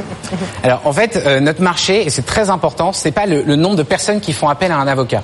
Notre marché, c'est vraiment le nombre de personnes qui réfléchissent à un moment dans leur vie de peut-être rencontrer un avocat. Et donc en fait, nous, on intervient à cet endroit-là. Et ce marché, il est énorme. Aujourd'hui en France, il y a euh, 6250 personnes euh, qui vont vers un avocat euh, chaque, euh, chaque jour. Mais nous, on va, essayer de prendre une partie de ce marché et aussi cet autre marché que nous, on a récupéré de personnes qui auraient jamais fait appel à un avocat avant. Il faut bien penser que notre marché, c'est les gens qui ont des problèmes de manière générale. Et on parlait de ce qu'il y avait sur notre moteur de recherche. L'idée, c'est de régir toutes les, toutes les demandes qui peuvent arriver pour un client, de leur prendre la main et de les amener vers le respect de leurs droits. De nouveau à 400 sur 9800. Donc on, on a quand même une marge de progression importante d'ici la fin de l'année quand même. hein. Mais il va y arriver, on a fait doucement. Dans le coaching, mois. on a regardé tout le business plan, on a regardé quelle stratégie il devait mettre en place, combien de rendez-vous, etc. Et on est arrivé au résultat, donc tout va bien. Ne t'inquiète pas, Fabrice. Voilà, ainsi s'achève le match avocat-procureur de votre Robin.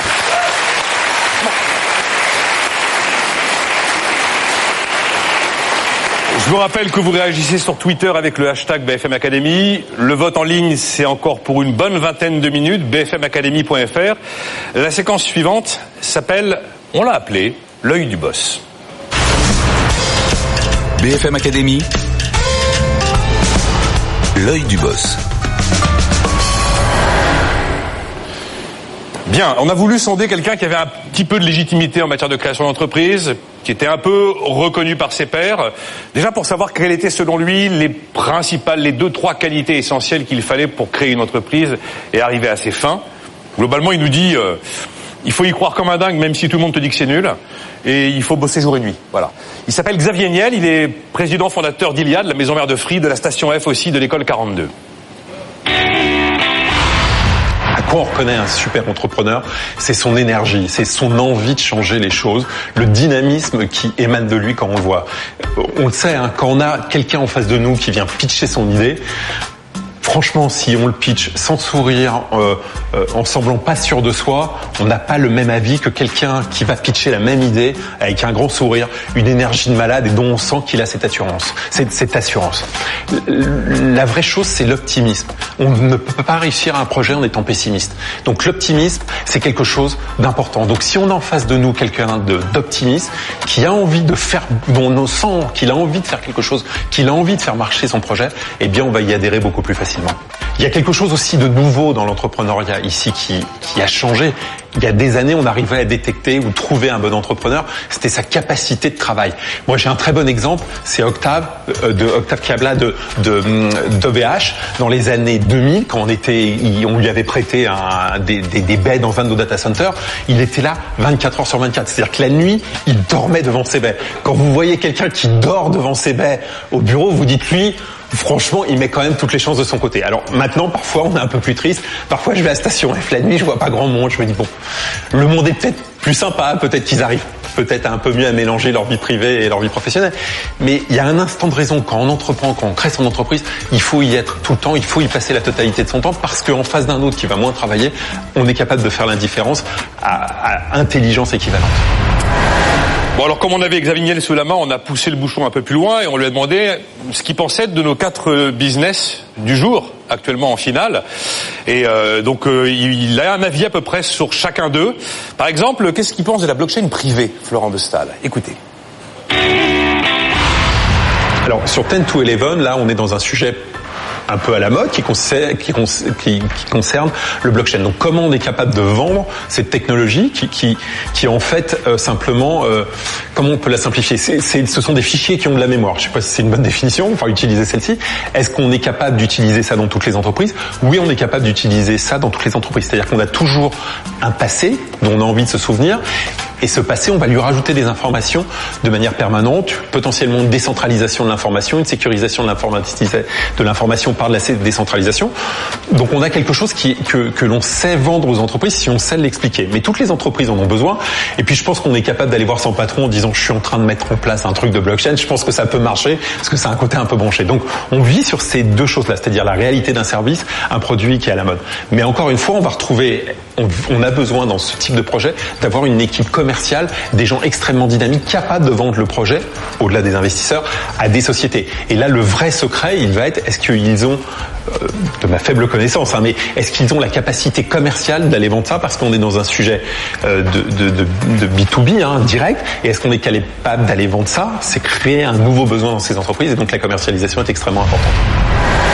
Bon, le message, euh, en gros, c'est un rêve d'ingénieur et un cauchemar de commercial. C'est ce que nous dit Xavier Niel. Vendre, vendre, vendre, vendre. Qu'est-ce que vous lui répondez?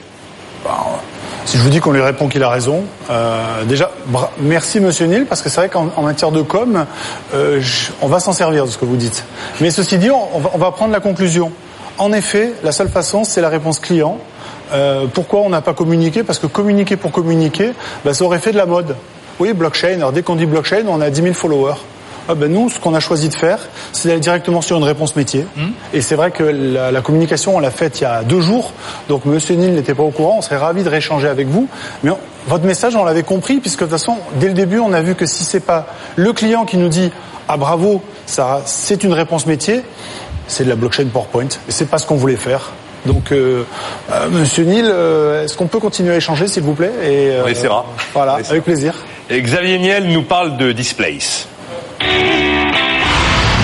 Sur Displace, alors pareil, on revient dans un dans un projet euh, B2B dans lequel on a deux, deux, ans. Donc il faut commercialiser les emplacements, donc c'est-à-dire trouver les écrans disponibles et aller voir les propriétaires de ces écrans pour pouvoir y accéder. Et de l'autre côté, ensuite, aller voir des, des, des, des, des, gens ou des régies ou des annonceurs qui vont être capables d'aller acheter euh, ces écrans-là. Donc on a, on a ces, deux, ces deux branches commerciales. Donc là, faut être encore meilleur commercial pour ici parce que là faut vendre deux fois donc faut aller encore plus loin moi ça me rappelle une activité qui a bien marché je sais pas si vous vous souvenez on avait dans le temps dans toutes les boulangeries dans toutes les tous les petits commerces un certain nombre d'écrans qui étaient là. Donc c'est la modernisation de cette activité qui a bien euh, marché à d'autres époques qui a disparu aujourd'hui. Donc comment on est capable de vivre ça? On a aussi un petit peu une disparition du commerce de centre-ville. Donc comment on arrive à vivre avec tous ces éléments là mais là il faut avoir quelqu'un je crois que l'entrepreneuse qui est derrière ça est comme ça mais pour on a besoin de quelqu'un qui est vraiment la pêche et envie de vendre des deux côtés. Mais après, vous créez typiquement un, réseau de,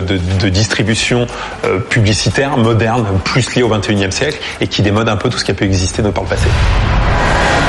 Bon, Marie Gastel, il y croit visiblement. Mais le fait de vendre deux fois, vous avez entendu, il faut d'abord aller négocier les espaces publicitaires et ensuite réussir à les vendre à des annonceurs. C'est encore plus difficile de vendre deux fois. Alors contre toute attente, il a raison. Contre toute attente. Il a raison. Euh, et c'est pour ça qu'on est deux. En fait, on est un vrai binôme avec euh, avec Laure, euh, qui en fait elle s'occupe plus de la partie publisher. Euh, donc euh, tout le travail au tout début effectivement de Displace, c'est vraiment elle qui l'a fait et elle est allée référencer, vendre entre guillemets le fait d'être référencée auprès de toutes les régies. et maintenant qu'on a un, un socle avec beaucoup d'écrans, donc 38 000 écrans référencés dans la plateforme. C'est effectivement plutôt mon job euh, d'aller euh, le vendre auprès des annonceurs. Donc euh, non seulement il a raison, et c'est en plus comme ça qu'on est structuré dans l'entreprise. Le message, c'est qu'il faut savoir s'entourer. Hein. Exactement.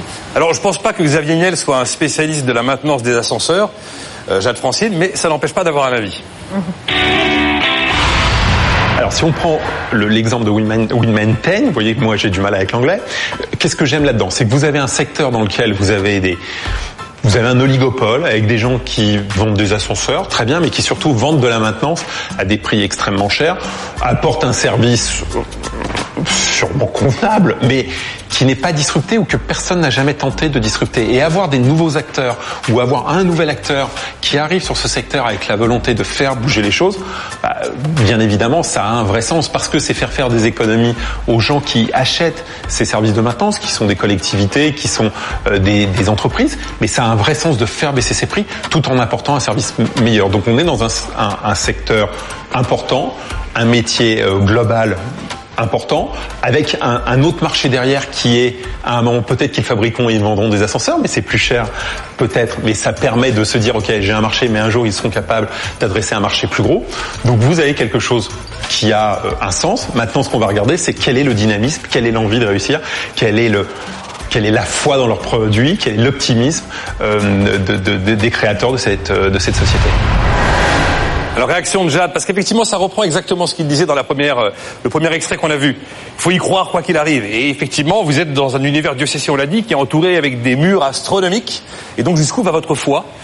Jusqu'où va votre optimisme pour aller au bout de l'histoire? Après, vous me direz si vous un jour vous allez fabriquer des ascenseurs. Je vais vous dire. Euh, en, en, effet, en fait, euh, je pense qu'on veut faire euh, bouger un marché aussi gros que la maintenance d'ascenseurs. Euh, c'est comme d'hab, hein, 4 acteurs, 35 milliards de dollars. il faut vraiment avoir la foi. Mais si Xavier Niel a réussi à bouger le, à faire bouger le, le marché des télécoms, et eh ben certainement que WeMaintain peut aussi faire bouger le marché de la maintenance d'ascenseurs. Et parce qu'en effet, la, la foi, la détermination c'est ça qui fait qu'une boîte euh, marche. Il y a plein d'études qui ont été faites sur euh, est-ce que qu'est-ce qui fait qu'une société euh, marche bien. En fait, il n'y a qu'un mot, c'est la détermination. Et chez Womentain, on est très déterminés, notamment parce qu'on a une équipe d'experts, en fait, des gens qui viennent de l'industrie, des développeurs vraiment excellents. Et, et, cette détermination, on a trois valeurs chez Womentain, c'est prendre soin des autres, la détermination justement et la singularité. Et du coup, la détermination est vraiment dans l'ADN de WeMaintain et on est prêt à aller euh, à faire bouger cette industrie. Vous n'allez pas fabriquer des ascenseurs euh, On m'en a parlé récemment. Oh. c'est pas, c'est pas, euh, c'est pas sur, c'est pas sur la roadmap immédiate. On verra plus tard. On a demandé il faut, faut, marcher avant de courir et donc là on est en train de, marcher vite. Peut-être qu'un jour, vous allez vous occuper des, des, climatisations, des chauffages dans les immeubles. Mais pour l'instant, on est 100% ascenseur. Maintenant, c'est d'ascenseur. Alors, j'imagine que Xavier Niel, il est un petit peu comme Evelyne Technique Cohen. Ses avocats, il les ont en armada. On lui a quand même demandé ce qu'il pensait et s'il croyait dans le business de votre Romain Ce que j'aime avec votre Robin, c'est euh, l'âge de l'entrepreneur. Moi, je trouve que plus on attaque jeune, mieux c'est. Visiblement, en plus, il a déjà créé des entreprises avant. Ça, c'est super. C'est-à-dire qu'il a un âge où il a envie de changer le monde, il a envie de faire des trucs. Ça, c'est déjà un truc plaisant. Après, il part sur une idée euh, plus compliquée. C'est-à-dire qu'il y a un petit peu de concurrence sur ces trucs-là. Nous, il y a 20 ans, on faisait ça euh, sur Minitel. Ça s'appelait votre avocat ou ton avocat. Bon, on posait les questions, c'est un peu différent, mais bon, on était déjà un peu sur ce, cet ordre d'idées-là. Donc, on est dans une idée qui existe un peu à, certains, à certain nombre d'endroits. Mais c'est ce que je disais tout à l'heure. Si on est capable d'avoir un entrepreneur qui a envie de tout tuer, qui est un, fou, qui a une énergie de malade, à la limite, le projet qu'il existe déjà, c'est pas très important parce que c'est lui qui va être capable de disrupter ce, euh, ce secteur et de changer les choses. Donc voilà, on retrouve cette notion où est-ce que, mais qui a un point commun dans tous ces projets, est-ce qu'au bout on a un entrepreneur qui, au-delà de son idée, a envie de tout changer, a un optimisme qui résiste à toute forme de critique, ou même quand on lui dit ton truc c'est complètement nul et qui vous répondre, euh, bah pff, non, déjà c'est génial et ça a marché. Voilà, c'est un champion du monde et ça a marché. Et donc voilà, si cette énergie elle est là, elle est limite que le projet, il soit pas aussi innovant. Et peut-être qu'il est innovant. Hein. J'ai pas essayé, mais peut-être qu'il est très innovant. Mais même si c'est pas très innovant, c'est pas ça qui est grave. C'est est-ce qu'il y a cette énergie qui est capable de changer les choses et de faire avancer euh, l'entreprise qu'il a envie de créer? Julien Latouche, champion du monde, c'est ça? Le Minitel, c'est quoi? Ben justement, et non mais globalement, Xavier Niel vous explique que vous avez 20 ans et que votre projet, il a 20 ans et que vous faites un copier-coller du Minitel sur Internet. Ouais, alors nous, au lieu de, bon, nous, on met surtout en relation avec euh, avec des avocats et pas, pas trop pour des téléphones roses, mais mais dans l'absolu. Oh, mais euh, non, non, je pense que je pense que la profession d'avocat, c'est une profession qui est euh, qui est ancienne, c'est vrai mais qui est vraiment nécessaire à notre société. On en a besoin, on a besoin de ces avocats-là, parce que c'est les seules personnes qui aujourd'hui, lorsque vous avez un vrai problème, bah, peuvent vraiment le résoudre. Donc je pense que oui, la profession est décriée, mais, euh, mais on a besoin d'aller vers elle. Et je pense que paradoxalement, bah, innover dans la profession d'avocat aujourd'hui, eh ben, c'est vraiment la recentrer sur l'humain. Bon, d'accord. Donc vous n'avez pas le sentiment de faire du Minitel sur Internet? Pas du tout. Pas du tout. Nos, avocats, nos avocats, sont très fun, très accessibles, et, euh, et, et, vous, vous, verrez. Et je, je, vous invite à faire, je vous invite à, à, aller sur notre plateforme et à essayer de rencontrer un avocat pour pour les rencontrer et juste voir si, euh, si lorsque vous avez des petits problèmes du quotidien, bah, bah, ils peuvent vous aider. Ça vous coûtera que 5 euros, et puis ça vous rendra vraiment la vie meilleure. Nos avocats sont très fun, nous a dit Julien Latouche. Euh, je vous rappelle que vous votez sur bfmacademy.fr. Il vous reste allez, 5 grosses minutes pour le faire. Et avant de marquer une pause dans cette finale de la saison 13, la carte blanche de nos finalistes. BFM Academy. Ils y croient. Mais croirez-vous en eux? Vous avez tous les quatre une minute pour nous convaincre de voter pour vous avant la clôture des votes et je demanderai ensuite à chacun des coachs qui vous ont accompagné l'argument qui leur vient à l'esprit pour en remettre une couche. On commence avec 10 to 11. Florent de Stahl, une minute pour nous convaincre de voter pour 10 to 11. Alors, la blockchain, vous comprenez rien, c'est pas grave. Euh, laissez les clients vous convaincre. Nous, ça a été notre objectif, c'est de dire aujourd'hui, dans tous les métiers, vous avez besoin de rajouter de la confiance, de la traçabilité, de la certification pour vous concentrer sur votre métier. Euh, Dites-vous que si nous aujourd'hui on est allé voir des professionnels, bah, ils ont trouvé ça intéressant. Moi, j'en ai parlé avec mes collègues entrepreneurs parce qu'on a échangé. C'est tous des, projets magnifiques. Bah, je pense qu'on va leur faire des propositions aussi parce que la blockchain, c'est une façon de permettre aux gens de se consacrer à leur vrai métier. C'est une véritable révolution. C'est plus les crypto-monnaies. Maintenant, c'est une réalité pour l'entreprise. On a même un groupe comme Gemalto bah, qui s'intéresse à nous aujourd'hui et qui nous parle. Donc, euh, aidez-nous. On a besoin, nous vraiment, on a besoin d'expliquer de, de, cette blockchain. On a besoin de BFM parce que c'est vrai que c'est pas facile. On est sur une techno qui est émergente. Les gens commencent à peine à comprendre ce que c'est. Donc, euh, merci pour votre soutien. Chantal Baudron. Vous accompagnez euh, Florent depuis euh, le début du printemps. L'argument qui vous vient à l'esprit pour nous convaincre de voter pour lui j'ai envie d'adresser ce message au public qui va voter. Faut faire court, Chantal. Oui, en lui disant ne cédez pas à l'émotion. Ne cédez pas au charme des jeunes femmes entrepreneurs. charme, charme, certes, indéniable. Euh, mais votez avec votre raison. Euh, je crois que euh, vous n'êtes pas sans avoir remarqué que les trois concurrents sont trois places de marché. Et ça n'est pas vraiment disruptif. La seule euh, start-up qui introduit cette notion de disruption, c'est bien sûr 10 to 11. Et quand 10 to 11 sera devenu le leader de la certification des documents via la blockchain, vous serez fiers d'avoir voté pour lui. on a du charme quand même. Un peu de charme quand même. Une minute pour convaincre avec Marie Gastel de Displace. Donc au-delà de, notre charme, trois choses. La première, c'est que Displace permet un gain de temps à nos clients, euh, puisque nos clients vont pouvoir se concentrer sur leur vraie valeur ajoutée. Euh, avant Displace, ils mettaient trois heures pour créer une campagne de pub. Maintenant, c'est moins d'une minute.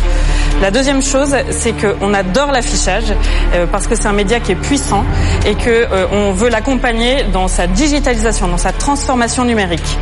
Aujourd'hui, vous êtes dans la rue, il se met à pleuvoir, on est capable de vous montrer une publicité pour le magasin qui a 200 mètres et qui vend des parapluies. Ou tout à l'heure, vous sortez de l'émission, vous euh, vous passez devant un panneau et vous pourrez voir le résultat du match de foot. Je crois que c'est Portugal-Iran qui est en train de se jouer. Et le troisième sujet, c'est que Display, c'est une entreprise française qui a créé de l'emploi euh, et qui continue d'en créer et qu'on a développé une technologie qui est unique en Europe. On est pionnier et on est passionné. Donc votez pour nous. Merci. Geoffroy de Bec de Lièvre. L'ultime argument en faveur des displays. Une société, pour se développer dans la durée, elle a besoin de répondre à un besoin réel, d'apporter pleinement satisfaction et d'avoir un modèle économique viable. C'est la seule qui a démontré ça ce soir. C'est la seule. Et puis à côté de ça, il y a un binôme féminin. Seules les femmes sont capables de gérer la nounou, les problèmes d'enfants, etc. Et monter une boîte à côté. Marie le fait de manière merveilleuse. Votez pour elle. C'est quoi ça? Jade Francine, We Maintain. Une minute pour nous convaincre. Donc moi, quand j'ai découvert le monde de l'ascenseur, j'ai tout de suite vu qu'il y avait un problème parce que chaque année, les Français dépensent un peu moins de 2 milliards d'euros pour l'entretien de leur ascenseur. L'autre problème, c'est que les techniciens en France, comme je vous l'ai déjà dit, sont payés trois fois moins que les techniciens aux États-Unis pour le même travail. Ensuite, vous avez un secteur où vous n'avez pas d'innovation et vous avez quatre acteurs qui se partagent le marché. Et le vrai problème, en fait, c'est le client. Parce que pour tous les clients, la maintenance d'ascenseur, c'est trop lent, trop opaque et trop cher. Donc en fait, le digital de WeMaintain, ça nous permet de remettre à plat la chaîne de valeur et de changer le modèle économique de cette industrie. Et surtout, en fait, ce que WeMaintain fait, c'est de revaloriser les métiers techniques. On redonne enfin ces lettres de noblesse aux métiers techniques et j'ai besoin de vous pour ça. J'ai besoin de vous parce que ça fait des années qu'en France, on parle de revaloriser les métiers techniques et en fait, pour une fois, on peut le faire. WeMaintain, c'est déjà une équipe de 12 personnes, 1,8 million de levées, des clients, des techniciens et ce soir, j'ai besoin de vous pour que ce modèle gagne en visibilité, parte de France et aille à l'international.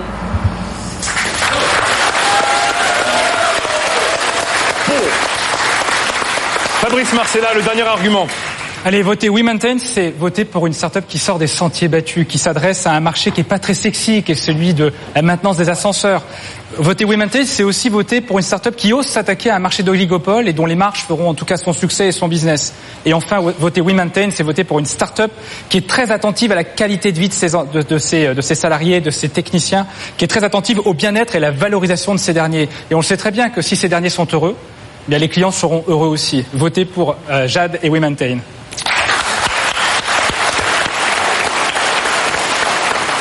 La dernière minute pour convaincre, celle de Julien Latouche avec votre Robin. Moi, moi, le message que je veux vraiment vous adresser, c'est que bah, on a tous déjà eu des petits problèmes du quotidien, des petites galères qui, nous mettent dans des situations assez désagréables et qu'on ne sait pas forcément résoudre. Et souvent, on nous dit, bah oui, mais votre marché, le marché des gens qui font appel à un avocat, bah c'est pas grand-chose. Mais notre marché, c'est vraiment les gens qui ont des problèmes de manière générale. Et nous, notre notre job, c'est de vous prendre la main, de prendre la main de nos clients et de les amener vers la résolution de leurs problèmes, avec un langage qui est plus accessible, avec des professions qui sont qui sont vraiment nécessaires à notre société, et vous permettre d'évaluer comment est-ce que vous allez pouvoir à la fois récupérer récupérer de l'argent euh, avec des litiges, avec des garagistes ou avec des prestataires extérieurs, mais aussi simplement vous rendre la vie meilleure et plus accessible. Donc aujourd'hui, on travaille avec les avocats, mais notre rôle, c'est aussi de s'interroger sur toutes les professions qui, certes, sont, sont inaccessibles, mais profondément nécessaires à notre société. Ça passe par les comptables, les notaires, les huissiers de justice, et en fait, vous verrez qu'avec votre Robin, bah, vous gagnerez là où vous pensiez bah, vraiment avoir perdu. Donc vraiment, votez pour nous, et merci à tous en tout cas pour, pour votre attention. Le dernier argument avec euh, Evelyne Platnik-Cohen. Alors moi, je suis vraiment très impressionnée, un, par l'idée, mais surtout par la qualité d'exécution. Je suis impressionnée par le commercial que tu es, Julien, et je suis impressionnée par ton âge. Tu as 20 ans, euh, la vie t'appartient, mais aujourd'hui, tu mérites de gagner. Donc votez pour Julien. En tout cas, moi, tu as pris mon cœur. Allez-y.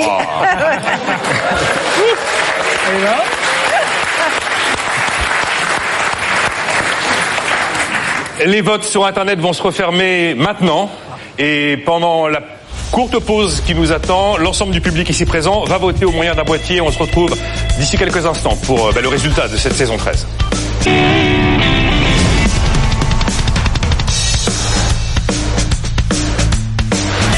BFM Business présente la 13e saison du concours de créateurs d'entreprise. BFM Academy, la finale, avec Nicolas Dose.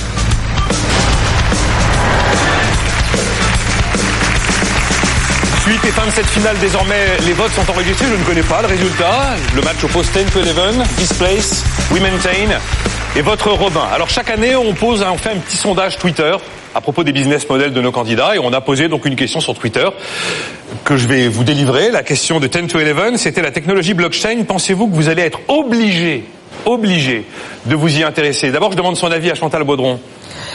Toutes les entreprises. Toutes les entreprises. on regarde la réponse Twitter. Ah, yes, 65% pensent qu'ils seront effectivement obligés de s'y intéresser, même si c'est une technologie un peu neuve et qui n'est pas forcément limpide dans l'esprit de tout le monde. La question concernant Displace. Quand vous passez devant un écran publicitaire, est-ce que vous le regardez, Geoffroy? Moi, oui, euh, si je suis à l'arrêt, euh, en moto, un feu rouge. On regarde la réponse. Alors, je dois avouer que 71% non, mais alors je reconnais que c'est un peu la limite du sondage. Quand on fait un sondage en fonction de la façon dont on pose la question, c'est vrai que là, la question, je me suis fait la réflexion après, c'était un peu fermé comme question. Si on avait dit, est-ce que vous êtes sensible au message publicitaire des marques, peut-être qu'on aurait eu 71% de oui. Hein. Je sais pas, c'est euh, Geoffroy? Mais c'est toujours comme ça. Si on pose la question à quelqu'un, est-ce que vous avez, est-ce que vous regardez la pub, il dit toujours majoritairement non. Et si on lui dit, est-ce que tu as vu la nouvelle pub 2, il répond oui. Ouais, de toute Donc façon, évidemment, la- la... question est hyper orientée. Voilà. De toute façon, si, la- si la pub ça marchait pas, ça fait longtemps que ça n'existerait plus. Exactement. La question de We Maintain. Pour s'occuper de l'ascenseur de votre immeuble, feriez-vous confiance à une start-up, Fabrice? J'ai déjà regardé l'échéance de mon contrat de maintenance. Donc oui. Oh, oui. On regarde la réponse. Ah, yes, 66% sont prêts à faire confiance à une start-up pour la maintenance de leur ascenseur, qui est pourtant un lieu quelquefois un peu anxiogène.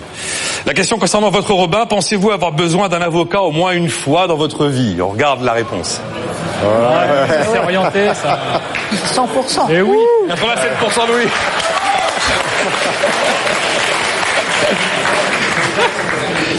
Non, non, mais non, non, mais bien sûr que non. Les, les questions Euh, Evelyne, par rapport à cette euh, réponse. Non, mais ça prouve la profondeur du marché puisque seulement 20% d'entre eux ont fait appel à l'avocat. Donc tu vois le business, tu l'as, Julien. Qui a posé les preuve. questions, pardon mais- Pardon Qui a posé les questions BFM Business sur Twitter. Et je me suis rendu coupable des retweets de manière à ce qu'il y ait un maximum de votes. Oh. Voilà. Ça, c'est pour l'anecdote. Euh, des créateurs d'entreprises sur BFM euh, Business, dans BFM Academy, on en a reçu plusieurs centaines. Alors, on essaye de les suivre un petit peu, après, de ne pas les oublier. Et euh, cette séquence s'appelle Que sont-ils devenus?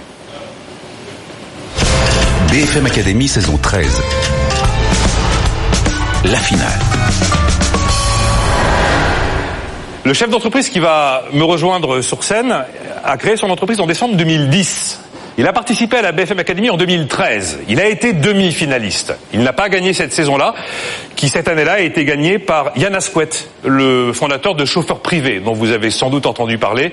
Il s'appelle Paulin de Menton. Son entreprise s'appelle Drivey, le leader aujourd'hui de la location de voitures entre particuliers.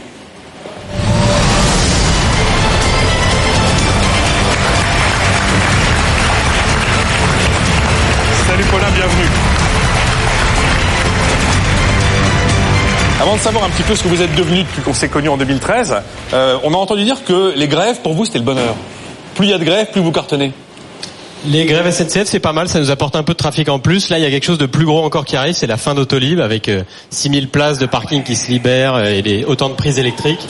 Euh, donc, euh, là, je pense qu'il y a aussi un gros coup à jouer. Il y a un gros coup à jouer. Donc euh, 2013, on, se connaît, Drivey démarre. On se demande comment est-ce qu'on va avoir le courage de louer sa bagnole à quelqu'un d'autre. Où est-ce qu'on trouve les clés Comment ça fonctionne En chiffres, chiffres clés aujourd'hui, Drivey, vous en êtes où? Euh, donc on a euh, sur, sur Drivey, il y a 50 000 voitures qui sont qui sont partagées, qui sont actives sur la plateforme. Il y a 2 millions d'inscrits. Euh, il y a des milliers de voitures connectées maintenant. On est dans 6 pays, 120 employés. On a levé environ 50 millions d'euros, euh, principalement depuis la, depuis la dernière fois que nous nous sommes vus. Ouais, Je sais pas combien il y avait de salariés lors de la BFM Academy, mais certainement beaucoup moins. Une grosse dizaine. Ouais. je pense. J'entends dire que vous êtes leader en Europe, vraiment leader en Europe? Il n'y a aucune ambiguïté là. Aucune ambiguïté. Parce que vous êtes le seul. En fait, il y a eu, jusqu'à, il y a eu jusqu'à 50 acteurs euh, euh, du, du, des places de marché de car sharing en Europe. Et euh, on, est, on est très clairement leader, loin devant le, le numéro 2 européen. D'accord. Comment vous avez fait? Euh, je pense qu'il y a beaucoup de ce que dit euh, Xavier Niel sur le travail, l'intensité, l'optimisme, y aller à fond. On a, on s'est aussi très peu distrait, je pense au début. On a été à fond sur itérer sur le produit très rapidement, sans se laisser divertir, sans faire trop de partenariats, de plans sur la comète. Donc vraiment être très très rapide. Et on a été aussi bon sur tout ce qui était risque et assurance, qui est absolument clé dans le secteur de la de l'autopartage ou de la location de voitures, où il faut maîtriser. Il faut pas juste être une bonne start-up de produits, il faut aussi maîtriser le taux de sinistre et, et faire un service de confiance. Dernière question, Paulin de Menton. Huit ans après, est-ce que vous avez toujours le contrôle de votre entreprise? Alors on a six fonds au capital, donc je, suis, je, ne suis plus majoritaire, mais je suis bien le maître à bord sur, sur toutes les décisions, euh, sur toutes les décisions importantes, et j'ai la confiance du board pour les prendre. Et l'intention d'y rester, maître à bord. Et l'intention d'y rester. Mesdames, Messieurs, Paulin de Menton, le fondateur de Drivey, je vous laisse rejoindre la SAN.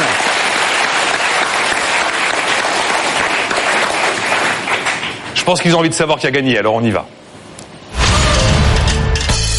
BFM Academy. Ce soir, il n'en restera qu'un. Et pour nous donner le nom du lauréat de la BFM Academy saison 13, j'accueille Bertrand Corbeau. Il est directeur général adjoint de Crédit Agricole SA.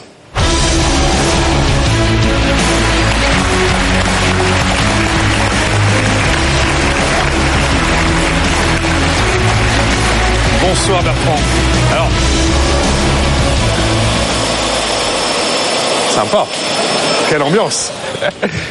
Vous êtes directeur général effectivement de Crédit Agricole SA, mais vous êtes aussi une cheville ouvrière de ces fameux villages dont on a beaucoup parlé. Fabrice Marcellat à Paris, mais les villages qui nous ont accueillis pour l'ensemble des castings de cette saison 13. On en est où là des villages? Ça a démarré en 2014 Ah, les villages, ça a démarré en 2014. L'idée, c'était euh, partout en France de créer des lieux pour accélérer des entrepreneurs comme vous ce soir, et bravo à vous, euh, de les accompagner, de mettre ces accélérateurs en réseau partout en France et également de leur ouvrir tout le champ de tous les partenaires qui sont très nombreux à l'international pour créer ce réseau, accélérer et, et, voir plus loin que les territoires de la seule de notre seul beau pays. Et alors 4 ans déjà, combien de villages opérationnels? 26 villages 26 opérationnels. Villages. Et 26 maires donc 26 maires. Ouais. Fabrice a été le premier. Ils sont tous comme lui. On a le maire de Bordeaux, je crois, qui est là ce soir. Maintenant. On a le maire de Bordeaux, ouais. absolument, et une start-up du village de Bordeaux qui est présente également. C'est display. Et euh, on a euh, 400 partenaires euh, petits et gros, euh, entreprises, ETI, grands groupes, euh, entrepreneurs locaux, le tout pour euh, à la fois aider les entrepreneurs à grandir, mais aussi dans ces accélérateurs, aider à la propre transformation de toutes ces entreprises qui sont réunies ainsi. C'est coopérer pour innover, mais pour tout le monde, pas seulement pour les uns ou pour les autres. Alors Bertrand Corbeau, finalement, 4 ans c'est long, mais vous êtes parti d'un concept qui était tout juste validé. Est-ce que vous l'avez fait évoluer? Est-ce que ce concept de départ est le même aujourd'hui? Est-ce qu'il a changé? Qu'est-ce qui a changé? Ce qui change euh, puissamment, c'est la dynamique qu'il y a derrière ce concept, qui n'a pas tellement évolué depuis le départ. Mais ce qui est très étonnant, c'est que on a eu une demande pour ouvrir un village euh, à New York. On a une demande pour accompagner la création d'un village aujourd'hui euh, à Tokyo. Et donc cette dynamique est née et, et, elle est puissante. Et si j'avais dû faire un pronostic, je savais que c'était un beau projet, mais franchement, ça répond à un vrai besoin des entrepreneurs et je crois que c'est une belle, un bel atout pour, pour notre pays. Félicitations, en tout cas, vous avez donné des idées à d'autres. Hein. Bah, tant mieux. Je vais demander à nos quatre finalistes de venir me rejoindre, s'il vous plaît, au milieu. Euh, juste décaler un, un, tout petit peu Bertrand. Donc Florent Dostal, 10 to 11. Marie Gastel, Displace. Jade Francine, We Maintain. Et Julien Latouche, Votre Robin. On va m'apporter une enveloppe avec euh, un premier élément de résultat que je vais vous livrer. Il n'y a pas de nom dessus. Il n'y a que des pourcentages de vote. Alors je vais vous... Euh, donner le résultat des pourcentages de vote. Le quatrième, en quatrième position, a obtenu 9,4%. Le troisième a obtenu 15,5%. Le second a obtenu 35% et le premier flirte avec les 40% à 39,7%. Et désormais, c'est Bertrand Corbeau qui va recevoir une enveloppe qui va l'ouvrir et dans, là-dedans que vous aurez le nom du lauréat. Alors euh, cette enveloppe doit arriver, euh, j'imagine. C'est dans... pas du courrier électronique, hein Merci. Donc je vous laisse nous donner le nom du lauréat. Le vainqueur est Womantain.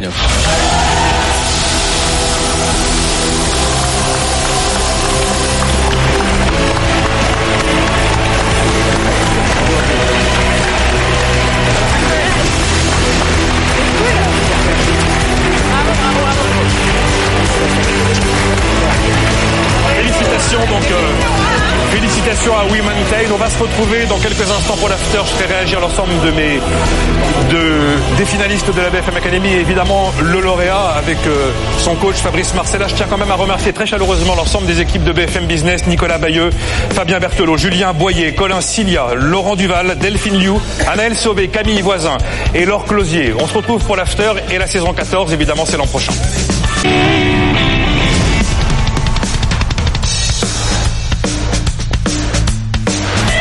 BFM Business présente la 13e saison du concours de créateurs d'entreprise. Désormais, il n'en reste qu'un.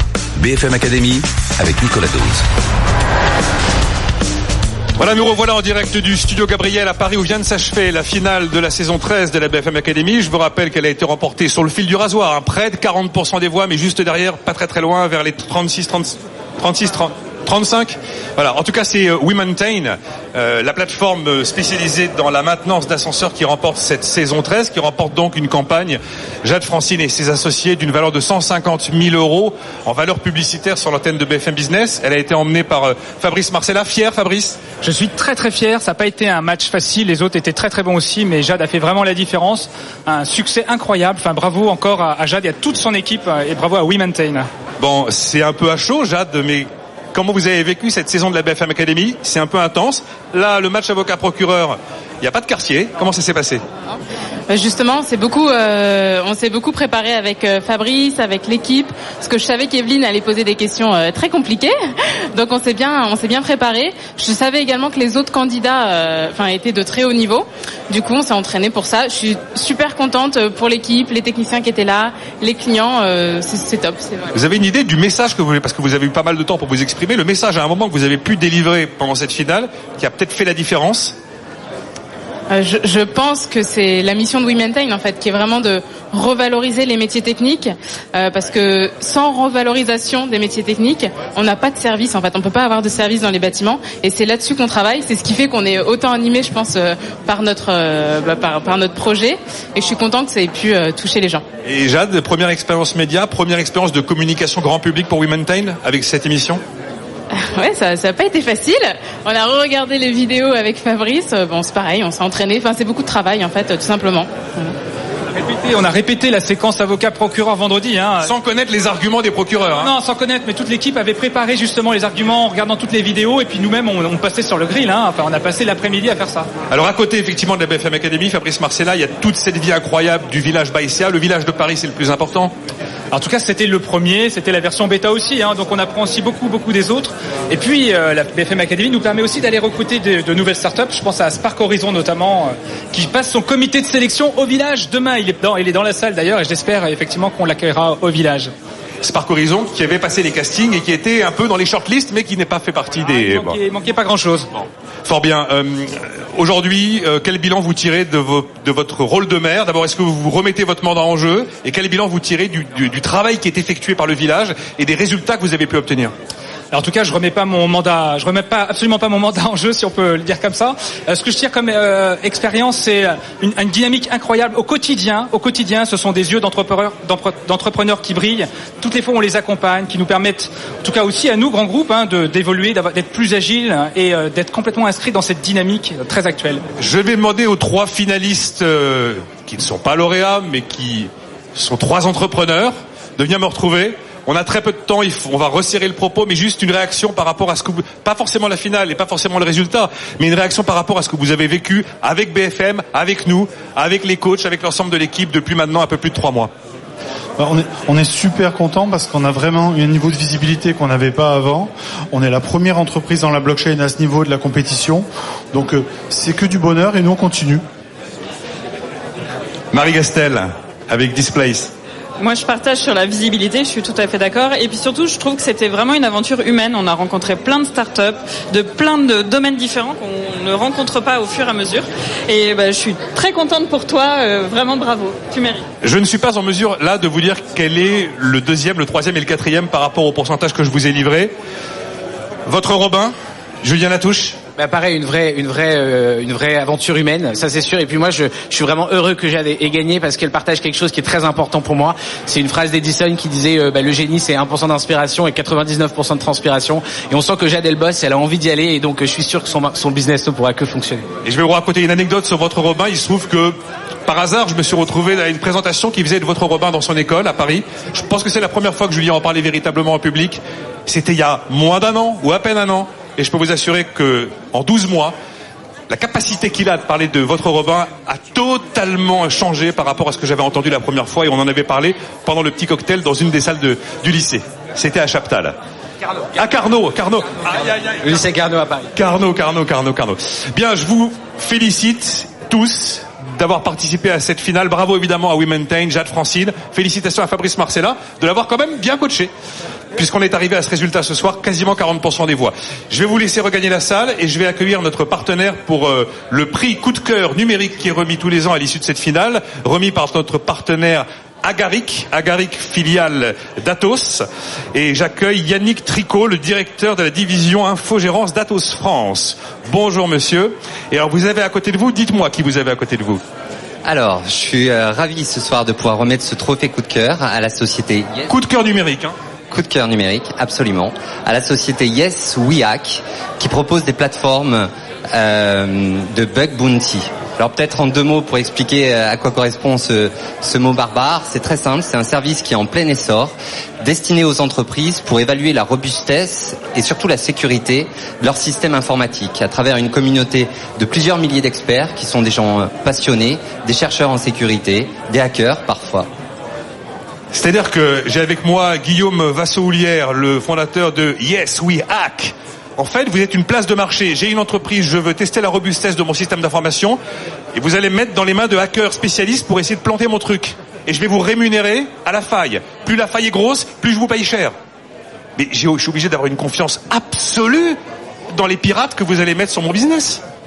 Alors, c'est des, des hackers éthiques qui, euh, c'est vrai qu'on est dans un système de, confiance, ça c'est important. Il y a une gamification, il y a aussi tout- toute une, armée de juristes avec qui on a travaillé euh, de- derrière pour euh, avoir justement un écosystème de confiance. Et après, l'expertise, on a besoin d'expertise. Il n'y aura pas de transformation numérique, il n'y aura pas de, super belles sociétés comme on a vu qui vont vouloir se développer sans sécurité informatique. Aujourd'hui, il y a euh, des failles partout dès qu'il y a du code dans votre voiture, dans, dans votre dans le site internet, etc. Donc aujourd'hui, fait, on va agréger une communauté d'à peu près sur notre plateforme, on est 6000.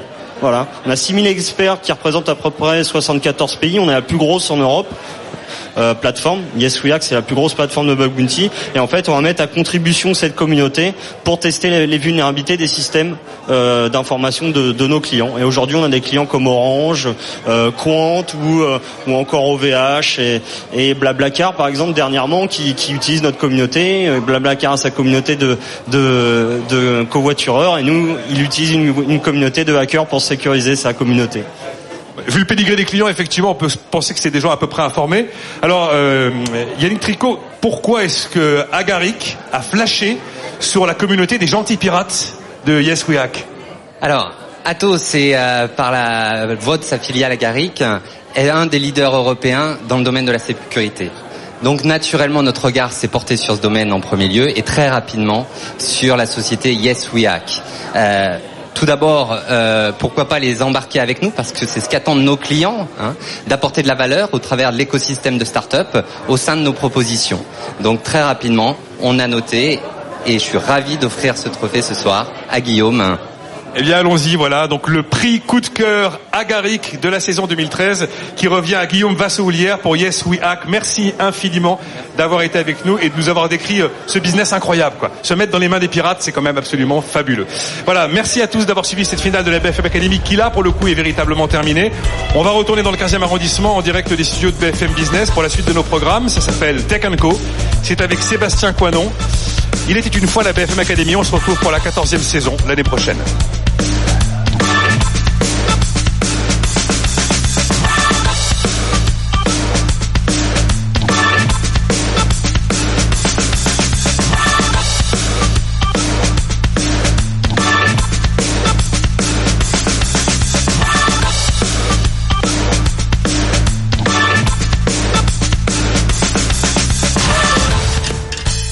BFM Academy.